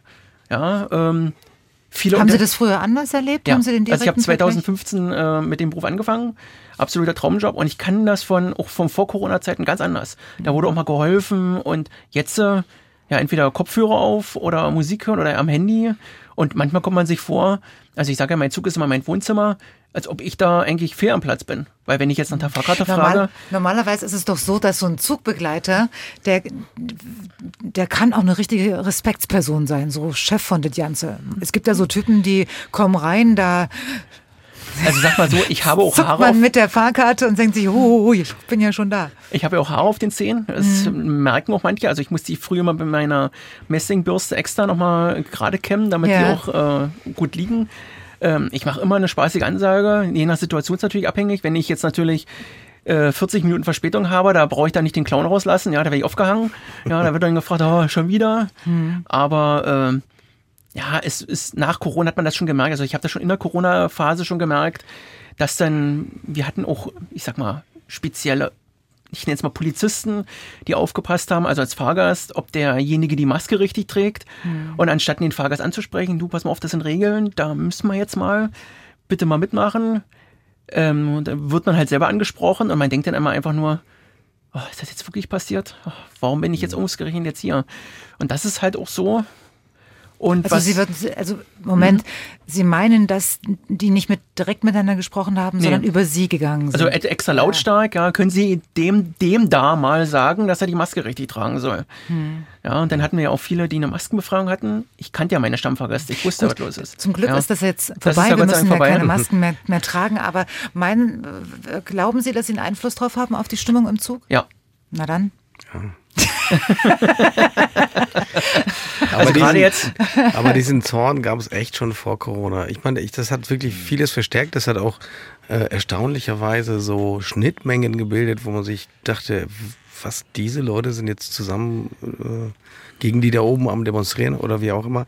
Aber ich finde Zorn und Aufhängen, Absaufen, äh, weiß ich nicht, Stürmen, Absetzen und so weiter, diese ganzen Ausdrücke, die sind einfach so präsent. Es ist immer, also die, die Lösung ist immer wirklich die, die äußerste mögliche Tat. Ja, also uns passt die Ampel nicht, die muss man jetzt absetzen. Mhm. Nee, Mann. Wir leben in einer Demokratie, die wurden gewählt, haben ihre Chance. Das ist wie, äh, also anders funktioniert es ja nicht. Wenn, also das so funktioniert es doch auch im, im Arbeitsumfeld. Nicht jeder und jede äh, kann, äh, kann den Job immer gut. Man haut doch nicht gleich die Leute raus, nur weil sie mal einen Fehler machen oder irgendwie, keine Ahnung. Es, also die Erwartungshaltung an die da oben, an ihre Uniform, an äh, Amtsträger, an Leute, die sozusagen äh, Institutionen ver vertreten. Ich weiß nicht, also ich finde das total merkwürdig. Äh, ich ich, ich würde mir wirklich wünschen, man würde sich ein bisschen mehr auf Dinge wie, ich weiß nicht, Gemeinsamkeiten, Vereine, äh, keine Ahnung, das Dorfleben, äh, Gemeinschaft zurückbesinnen. Ich glaube, das liegt auch, also es hat sicherlich viele Gründe. Es ist, es ist ein globales Phänomen. Man stürmt jetzt überall Parlamente. Gott sei Dank nicht mit Waffen. Das haben die Leute schon gecheckt, äh, dass man nicht äh, wie die Maschinengewehre jedes Mal rausholen muss. Aber äh, also es ist immer sozusagen das erste Mittel, was einem in den Sinn kommt, ist das Ding besetzen, außer Kraft setzen, irgendwie demonstrieren, protestieren, dagegen sein. Ich weiß nicht, wie man da runterkommt, ganz ehrlich. Also ich, ich finde, Musik ist definitiv ein gutes Mittel. Also ich höre auch gerne klassische Musik. Also das Ja. muss ich auch sagen, das ist sehr schön. Ja, ich empfehle Ihnen auch die Banda Kommunale aus Dresden. Ich habe im Übrigen auch das Gefühl, also ich fahre selber des Öfteren Bahn, dass die Zugbegleiter tatsächlich merklich höflicher geworden sind und freundlicher geworden sind und diesen strafenden Zugbegleiter, was Sie vorhin genannt haben, der kommt mir gar nicht mehr Doch, unter. den gibt's und noch. ich habe ja, also mir ist es tatsächlich, ich hatte und ich habe das Gefühl, dass das auch schon viel entspannt. Also ich glaube, das ist schon ein hervorragendes Mittel, um schon wieder Aggression rauszunehmen, um die Menschen einzufangen. Und ich, also das ist tatsächlich was, was mir ähm, sozusagen aktiv aufgefallen ist. Und zwar Da über einen. Strategiewandel. Die Das- dürfen, ja, ich habe die mir das auch dürfen, überlegt, die ob dürfen es das gab. freier, freier sprechen. Ne? Also der Zugbegleiter darf jetzt, also früher waren das, so- waren das festgelegte Formulierungen, heute... Oh, da kann ich äh, Storys erzählen. Ja, bitte, Ja, bitte. und zwar, ich darf ja den Namen nicht sagen, wo ich arbeite, aber ähm, es ist ein privates EVU, man braucht meinen Namen googeln. Und ich habe 2015 bei uns angefangen und da gab es das auch noch. Stigmatiert immer das Ansagen, was dort auf dem Ding Vorgefertigte steht. Sätze, Genau. genau. Fand ich furchtbar. Mhm. Ich wollte frei reden. So, und damit fing, ich halt an und die Fahrgäste waren leicht irritiert und dann äh, hat das halt zugenommen, bis dann ich ein kleines, ich nenne es mal Verbot gekriegt habe, ich soll das nicht übertreiben. Dann habe ich ganz langsam und übertrieben gesprochen, dann wurde das wieder widerrufen und seitdem ist es halt auch so, auch bei uns, dass ähm, das entspannter wird. Also ich kann Situationen ähm, mit einer Ansage retten. Ja, also egal was jetzt ist, ich versuche eine lockere Ansage zu machen und der Zug ist locker. Wenn ich natürlich ganz langsam spreche, wird es natürlich schwierig, dann ist der Fahrgast einfach nur genervt.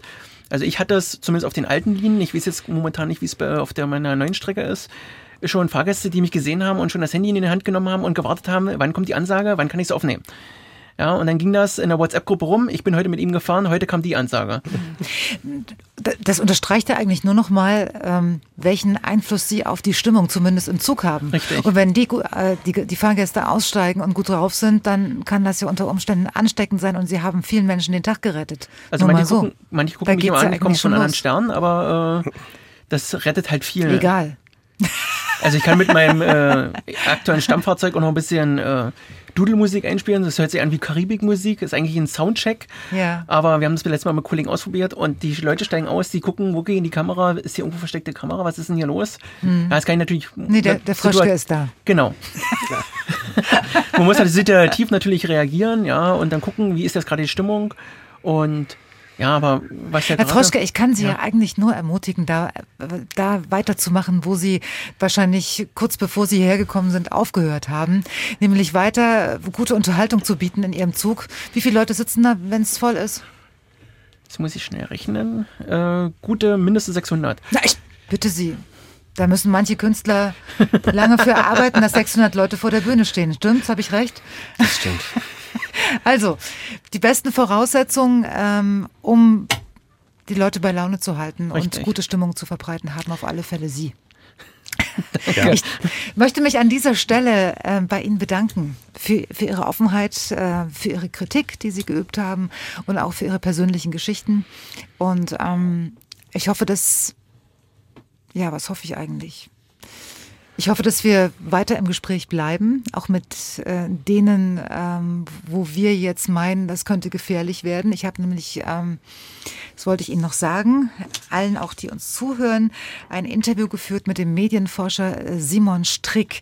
Der erklärt uns nämlich gleich nach 22 Uhr, welche Argumentationsstrategie die neue Rechte nutzt, nämlich immer eine Bedrohung zu stilisieren. Also wir sind bedroht von der Ampel, von den Grünen, alles geht den Bach runter. Weltuntergang. Genau. Aber wenn ihr uns wählt, Wird Deutschland wieder so, wie es einmal war? Hat der Thüringer AfD-Vorsitzende erst vor ein paar Tagen sinngemäß formuliert im Wahlkampf. Dazu gleich mehr nach 22 Uhr. Ich bedanke mich bei Ihnen und äh, wünsche Ihnen weitere Diskussionen, auch wenn sie manchmal vielleicht ein bisschen anstrengend sind. Aber das war es heute auf alle Fälle nicht. Danke Vielen Ihnen. Dank. Vielen Dank. Ciao. Nicht Tschüss. vergessen, wieder einschalten. Ja.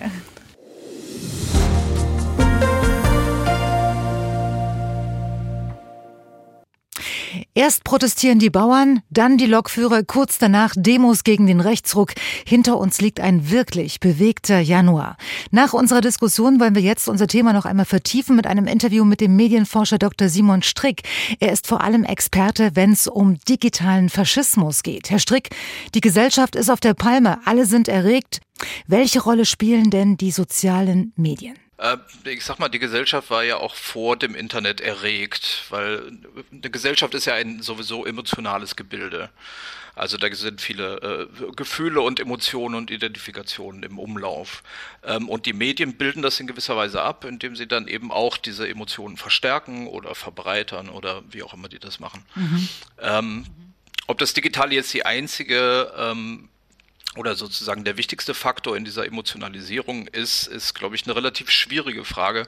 Ähm, es ist auf jeden Fall im Moment ein einer dieser weitreichenden Effekte, der passiert, wenn man große Teile von gesellschaftlicher oder politischer Kommunikation auf soziale Medien verlagert, die sozusagen ihre eigenen Gesetzmäßigkeiten haben. Und das hat eben sehr große Effekte, äh, die wir, glaube ich, alle gar nicht äh, so ganz absehen können bisher. Welche Effekte sind das?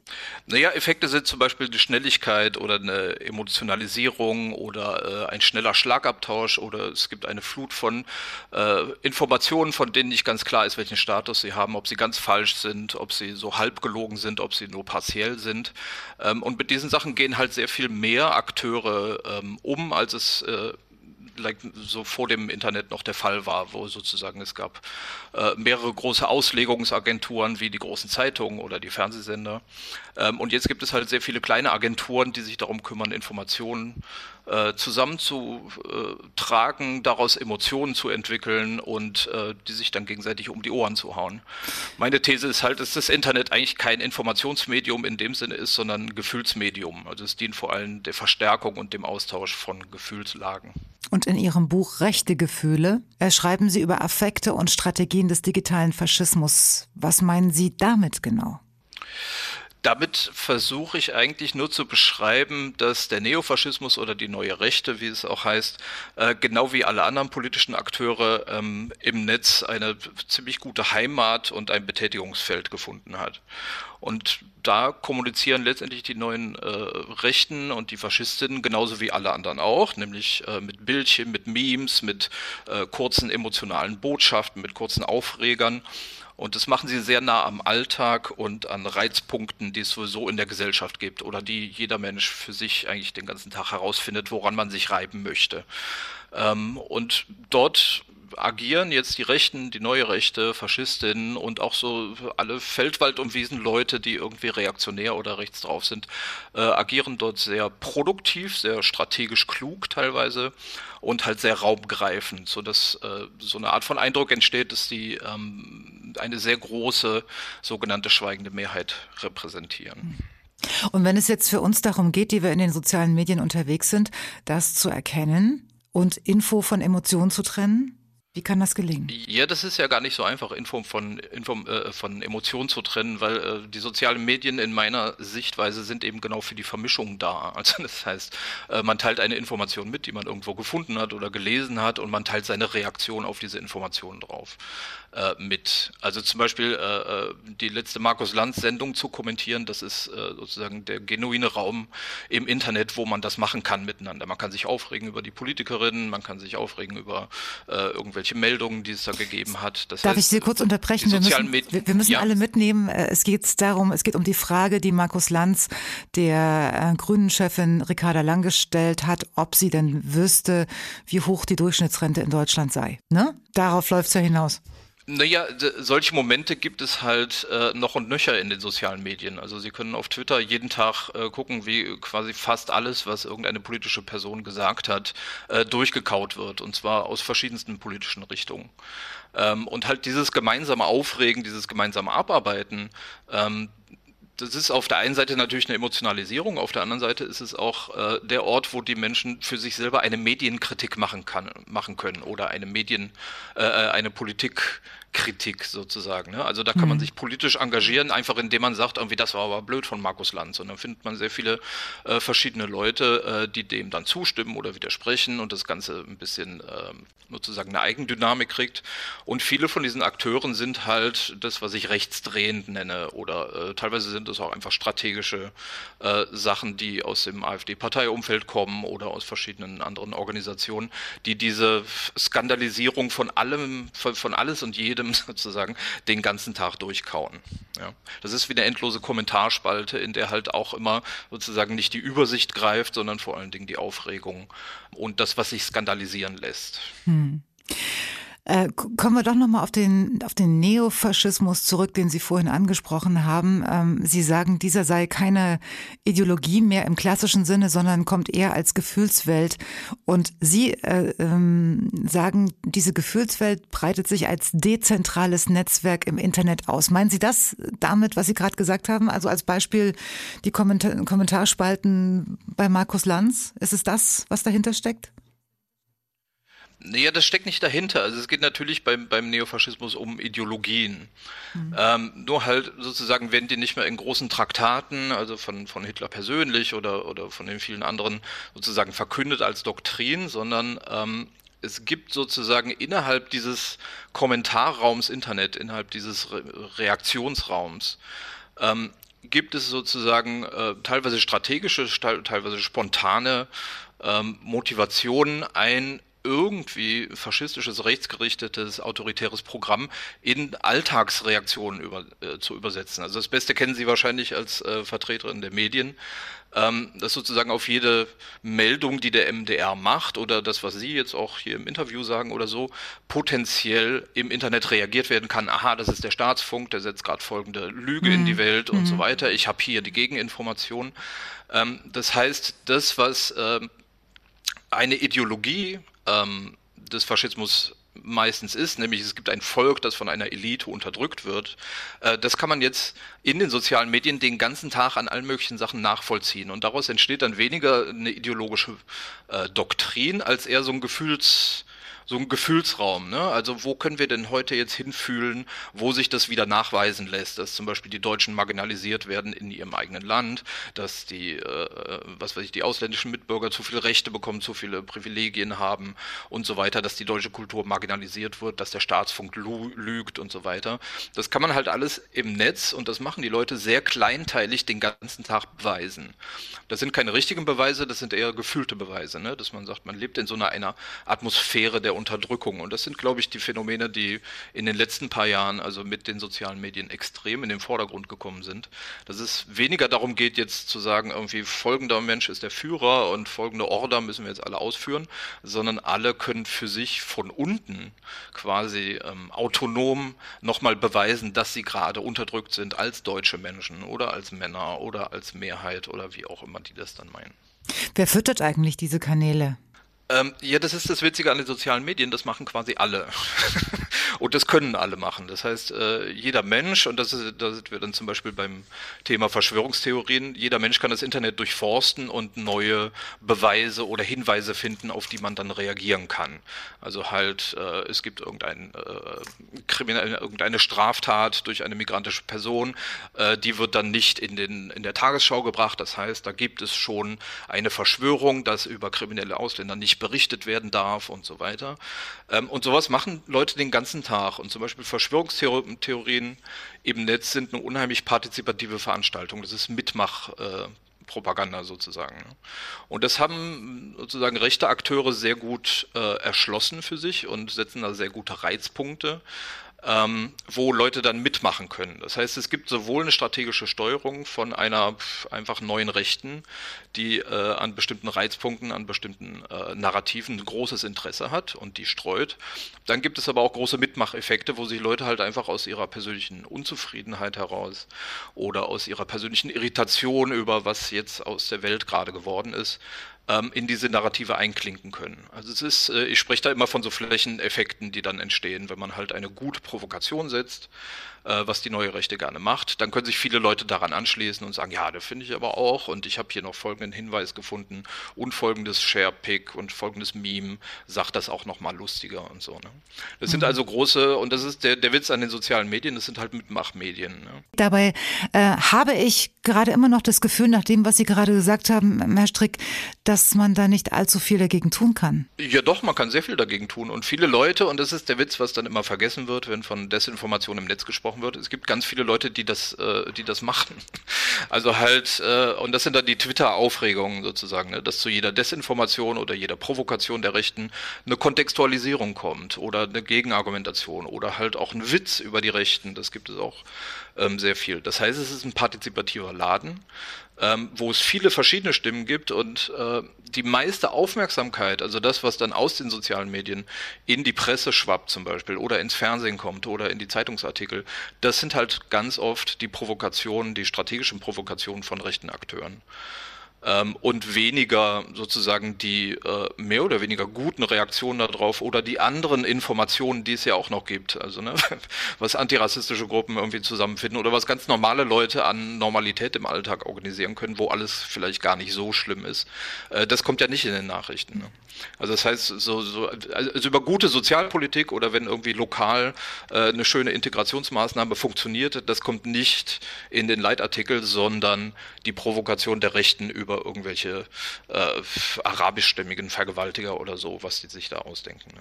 Fehler oder nicht?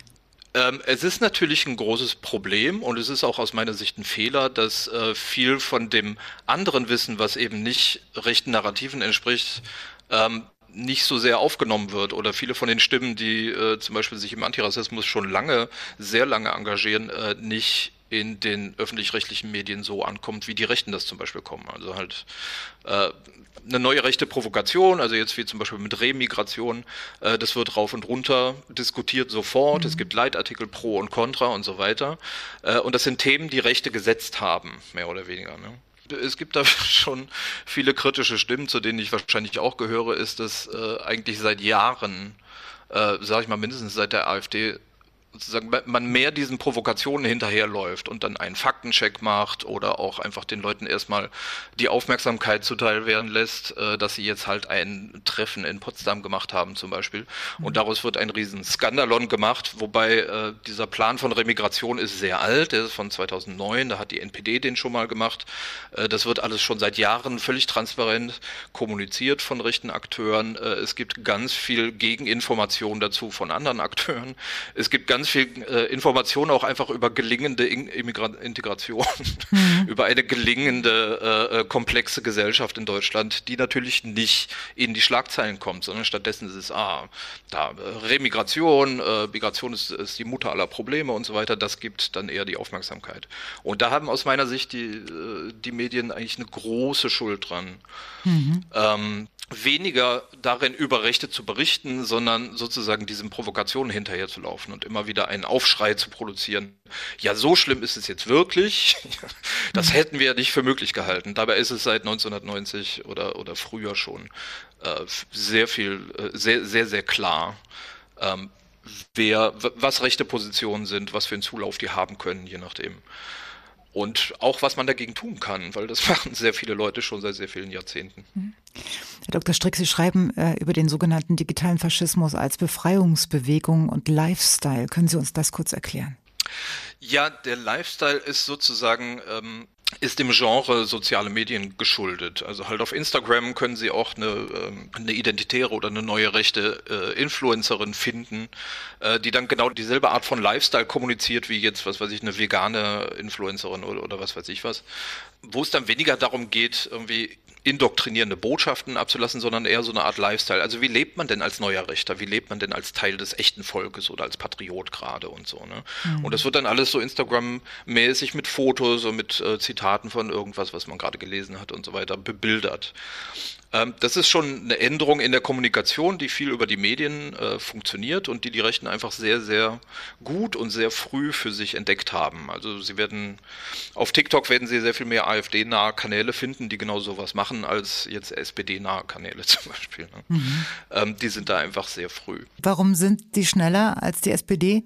Das hat viele Gründe, würde ich sagen. Ähm, auf der einen Seite waren sie sozusagen äh, das, äh, die Gründung der AfD viel zusammen mit dem Aufstieg der sozialen Medien ungefähr. Also 2013 ist dann gerade die, die Zeit, wo dann neben Facebook also die ganzen anderen Sachen entstehen äh, und dann eine höhere Betriebstemperatur in den Austausch von sozialen Medien kommt. Auf der anderen Seite haben, wenn man sozusagen die rechte Position so verkaufen kann, und das schafft die AfD ja, dass sie die einzig wahre Opposition sind gegen ein feindliches System, dann haben sie sozusagen in sozialen Medien haben sie Heimvorteil weil die sozialen Medien sind eben der Ort, wo man die normalen Medien kritisieren kann.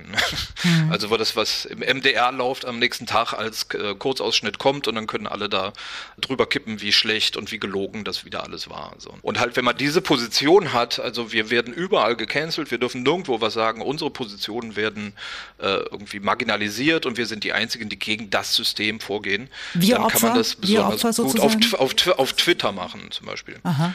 Ja, genau. Äh, das ist der Kern vom großen Austausch eigentlich. Also diese, diese grundlegende Erzählung der neuen Rechten und des Faschismus. Äh, die Mehrheitsgesellschaft, die äh, angestammten Deutschen werden marginalisiert, sie werden ausgetauscht und jede Kritik daran wird verboten. Das ist sozusagen eine Opferposition. Wir sind gerade im Prozess des Marginalisiertwerdens. Wir werden eine Minderheit und deswegen dürfen wir nicht sagen, wir werden äh, totgeschwiegen und wir werden kriminalisiert und so weiter. Und daraus muss man sich befreien. Das ist dann der Witz vom Rechtskonservatismus zur neuen Rechten. Man muss dagegen vorgehen, man muss Widerstand leisten. Und halt diesen Widerstand kann man halt wunderbar in den äh, sogenannten korrektiven Medien der sozialen Medien machen. Ne? Also Twitter versteht sich als Korrektiv zu dem, was die ARD sagt. Mhm. So, ne? Und deswegen haben die da ein bisschen Heimvorteil, weil das sozusagen die Grundeinstellung von sozialen Medien ist. Da wird das Echte von unten kritisch gegen das System artikulierbar. So, und jetzt lassen Sie uns in der letzten Minute nochmal zusammenfassen, was wir als Gesellschaft, es ist auch eine Herausforderung an Sie, das weiß ich, aber ich versuche es mal, was, was können wir als Gesellschaft tun, um den Rechtsruck zu stoppen? Ich finde das Wichtigste, was man im Moment tun kann, also die Demonstrationen sind schön, das ist so eine Art von Durchzählen, finde ich, dass man guckt, irgendwie wer jetzt auf keinen Fall die AfD wählen wird in, in nächster Zeit. Und äh, dieses Durchzählen ist, glaube ich, ganz wichtig, weil lange ist der Eindruck entstanden, dass die Rechten sehr, sehr groß sind. Und sie sind auch mittlerweile relativ groß, es sind viele Menschen und dabei halt sozusagen einfach mal symbolischen Gegengewichten, Gegendurchzählen zu machen, finde ich sehr wichtig. Das andere, was glaube ich im Moment am allerwichtigsten ist, und das ist gerade jetzt in Thüringen, Sachsen und so weiter am wichtigsten, wenn die AfD in Regierungsverantwortung kommt, dann wird sie als allererstes höchstwahrscheinlich die Strukturen angreifen, wo Menschen sich gegenseitig austauschen können, wo zum Beispiel politische Bildung stattfindet, wo eben das, was ich eben gelingende, komplexe Gesellschaft gemeint habe, wo das stattfindet. Ähm, und das ist ja auch ein erklärtes Ziel, also halt viele zivilgesellschaftliche Bündnisse, ähm, äh, das Geld abzudrehen und so weiter.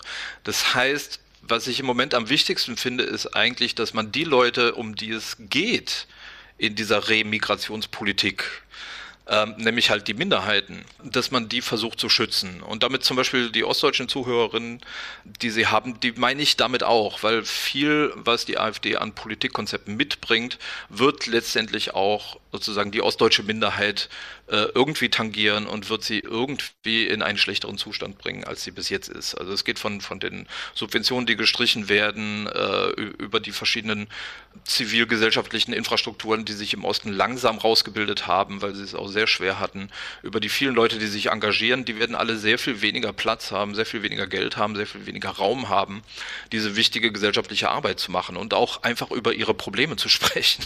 So, ne? Die halt mhm. nicht nicht nur an der Migration liegen. Ne? Das heißt ähm, also, das heißt, das heißt also, die, die, die, die, Ostdeutschen sind, sind, sind, sind eine Minderheit.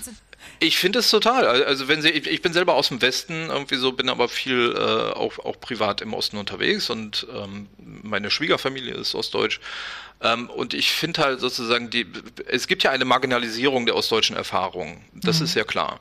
Und es gibt auch ähm, sozusagen große Probleme, die in Ostdeutschland äh, krasser zutreffen als in Westdeutschland zum Beispiel, wo das finanzielle Polster größer ist, mhm. wo die zivilgesellschaftliche Infrastruktur äh, nicht zerstört wurde vor 30 Jahren. Mhm. So, ne?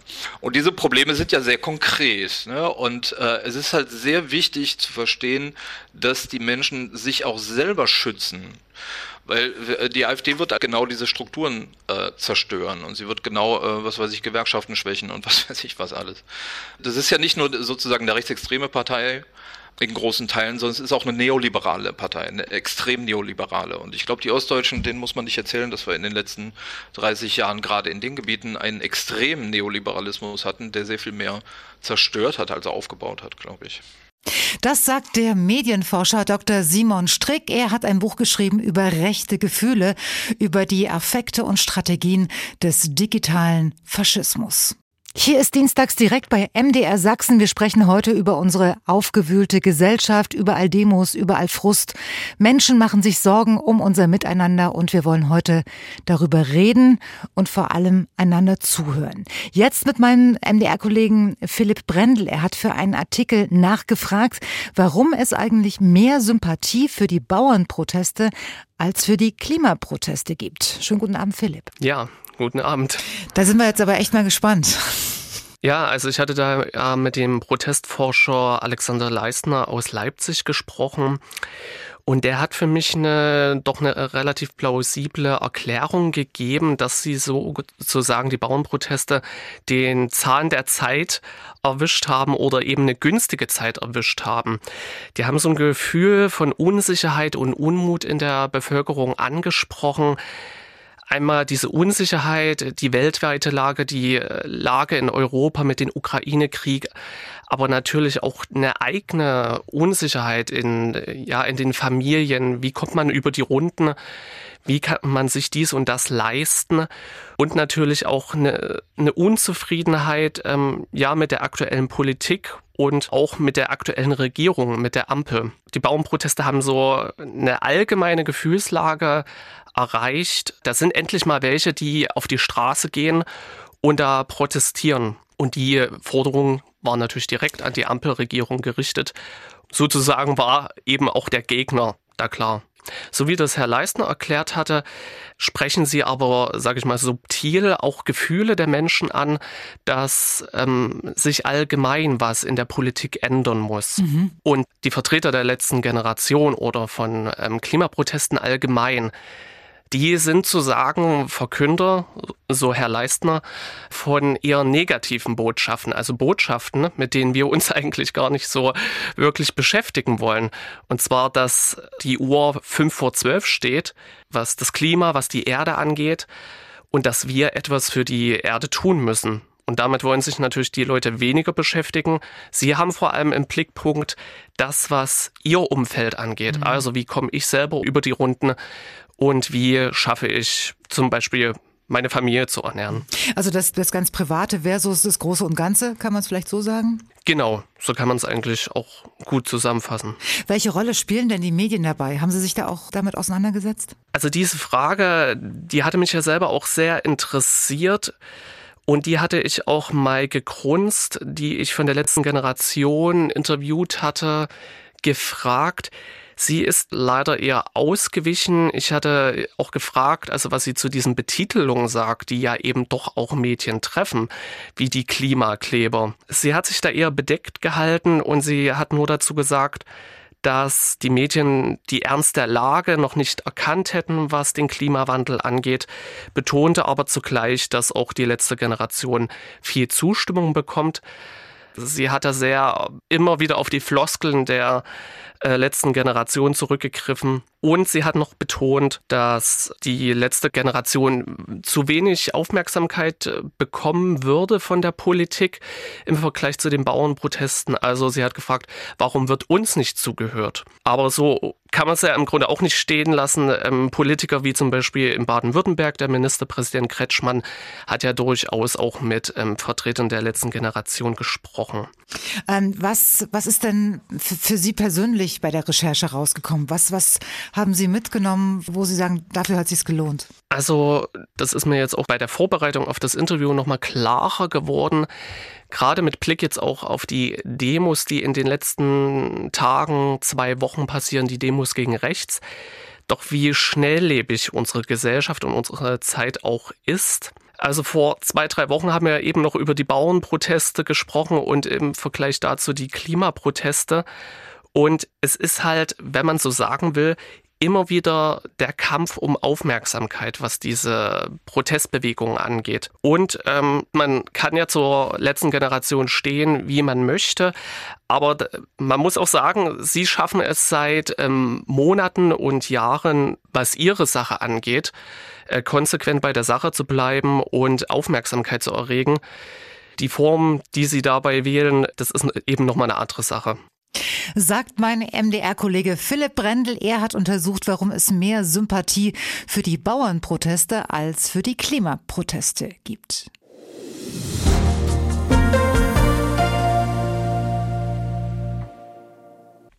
Was beschäftigt Sie gerade, wenn es um die aktuelle politische Situation geht? Das fragen wir heute bei Dienstags direkt. Eleonore Krauwak war in Dresden unterwegs auf dem Weg zur Arbeit, zur Uni, an der Bahnstation, in der Schlange beim Bäcker und überall hat sie gefragt, wie die Menschen die Stimmung im Land gerade so wahrnehmen.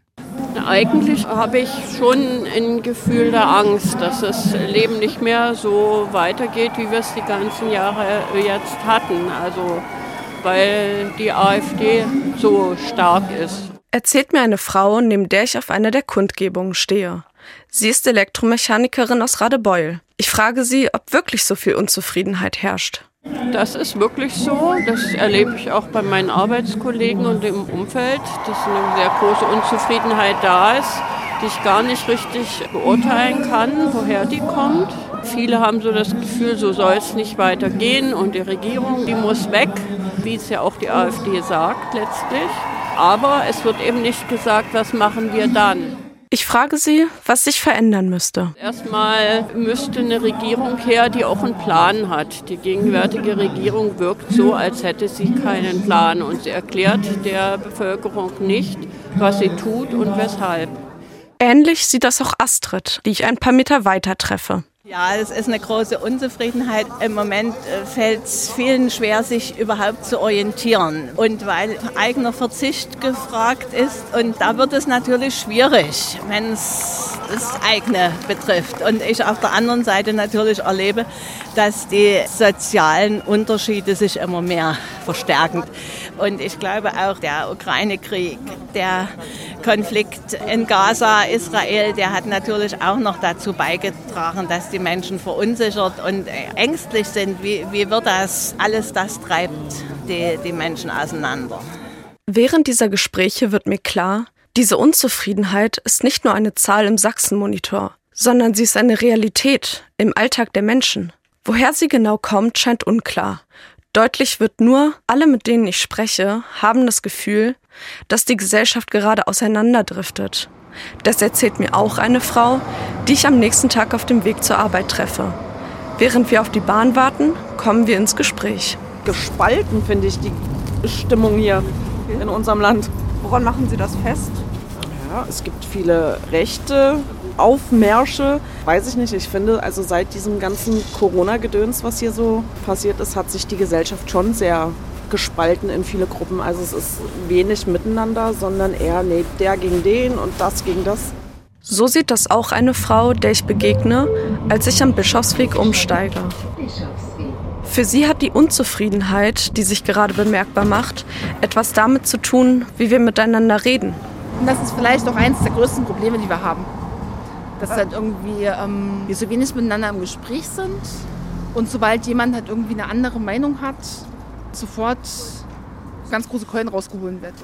Ne? Und damit ist nie mehr wirklich halt irgendwie ein konstruktiver äh, Austausch möglich.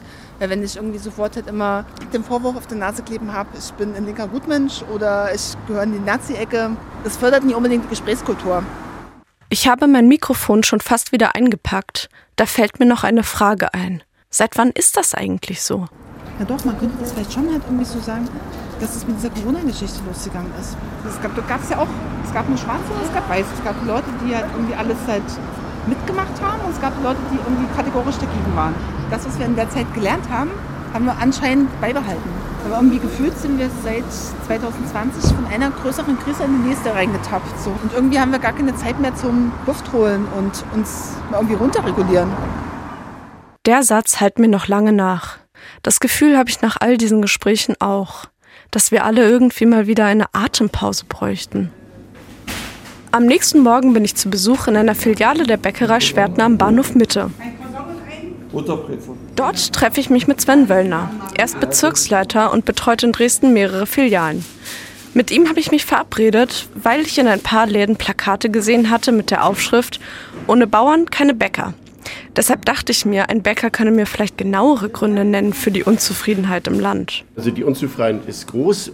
Also auch bei unseren Mitarbeitern spüren wir das. Da haben wir auch schon viele, die unzufrieden einfach sind. Das Kuriose aber, was daran ist, ist, dass wenn man fragt, was ist es denn? Die können das nicht festmachen. Und ich glaube, das ist nicht nur ein Phänomen, was wir hier bei Schwertner haben, sondern dass es allgemein ist. Eine allgemeine Unzufriedenheit und keiner weiß warum.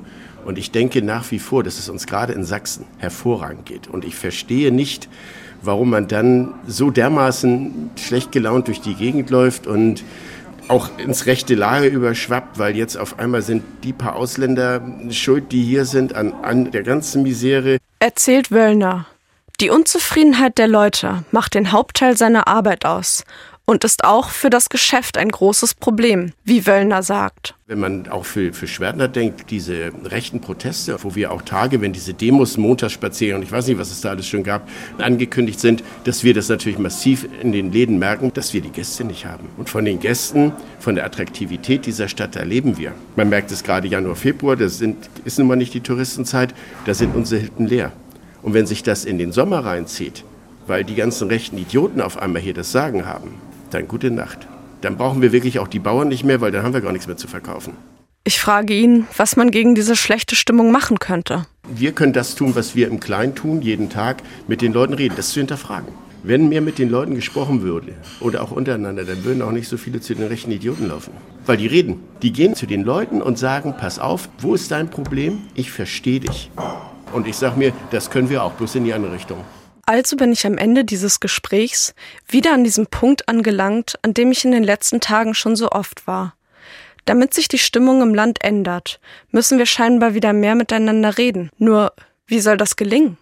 Das frage ich Agnes Schanitzky von der John Dewey Forschungsstelle für die Didaktik der Demokratie an der TU Dresden. Dort werden Ideen entwickelt, wie Menschen über politische Themen ins Gespräch und in einen konstruktiven Austausch kommen können.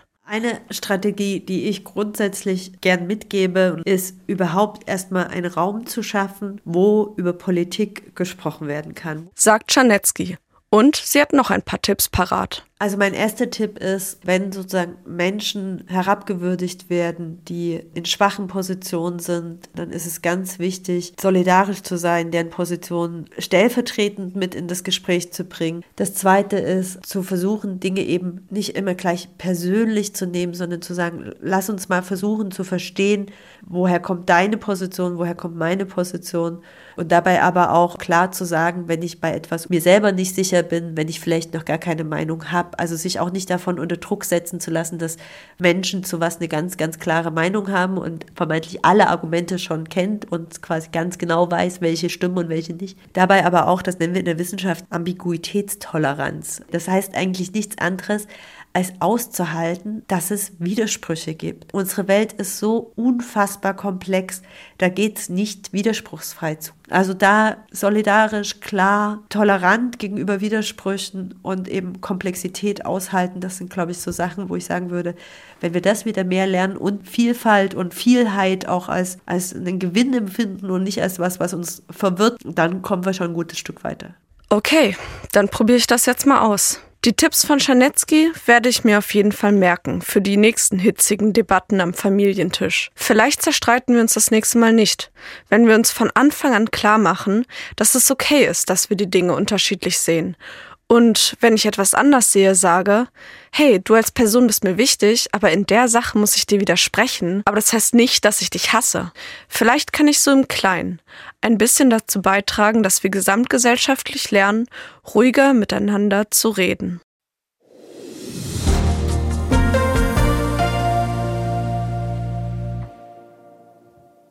Und das war's dann für heute. Die nächste neue Podcast-Folge dann in einer Woche. Oder Sie hören in der Zwischenzeit einfach mal was anderes. Zum Beispiel den sächsischen Kulturpodcast Aufgefallen. Gibt's auch als Podcast von MDR Sachsen überall, wo es Podcasts gibt und auch am besten zu hören natürlich in der App der ARD Audiothek. Machen Sie es gut und bis dahin eine schöne Zeit. Dienstags direkt, ein Podcast von MDR Sachsen.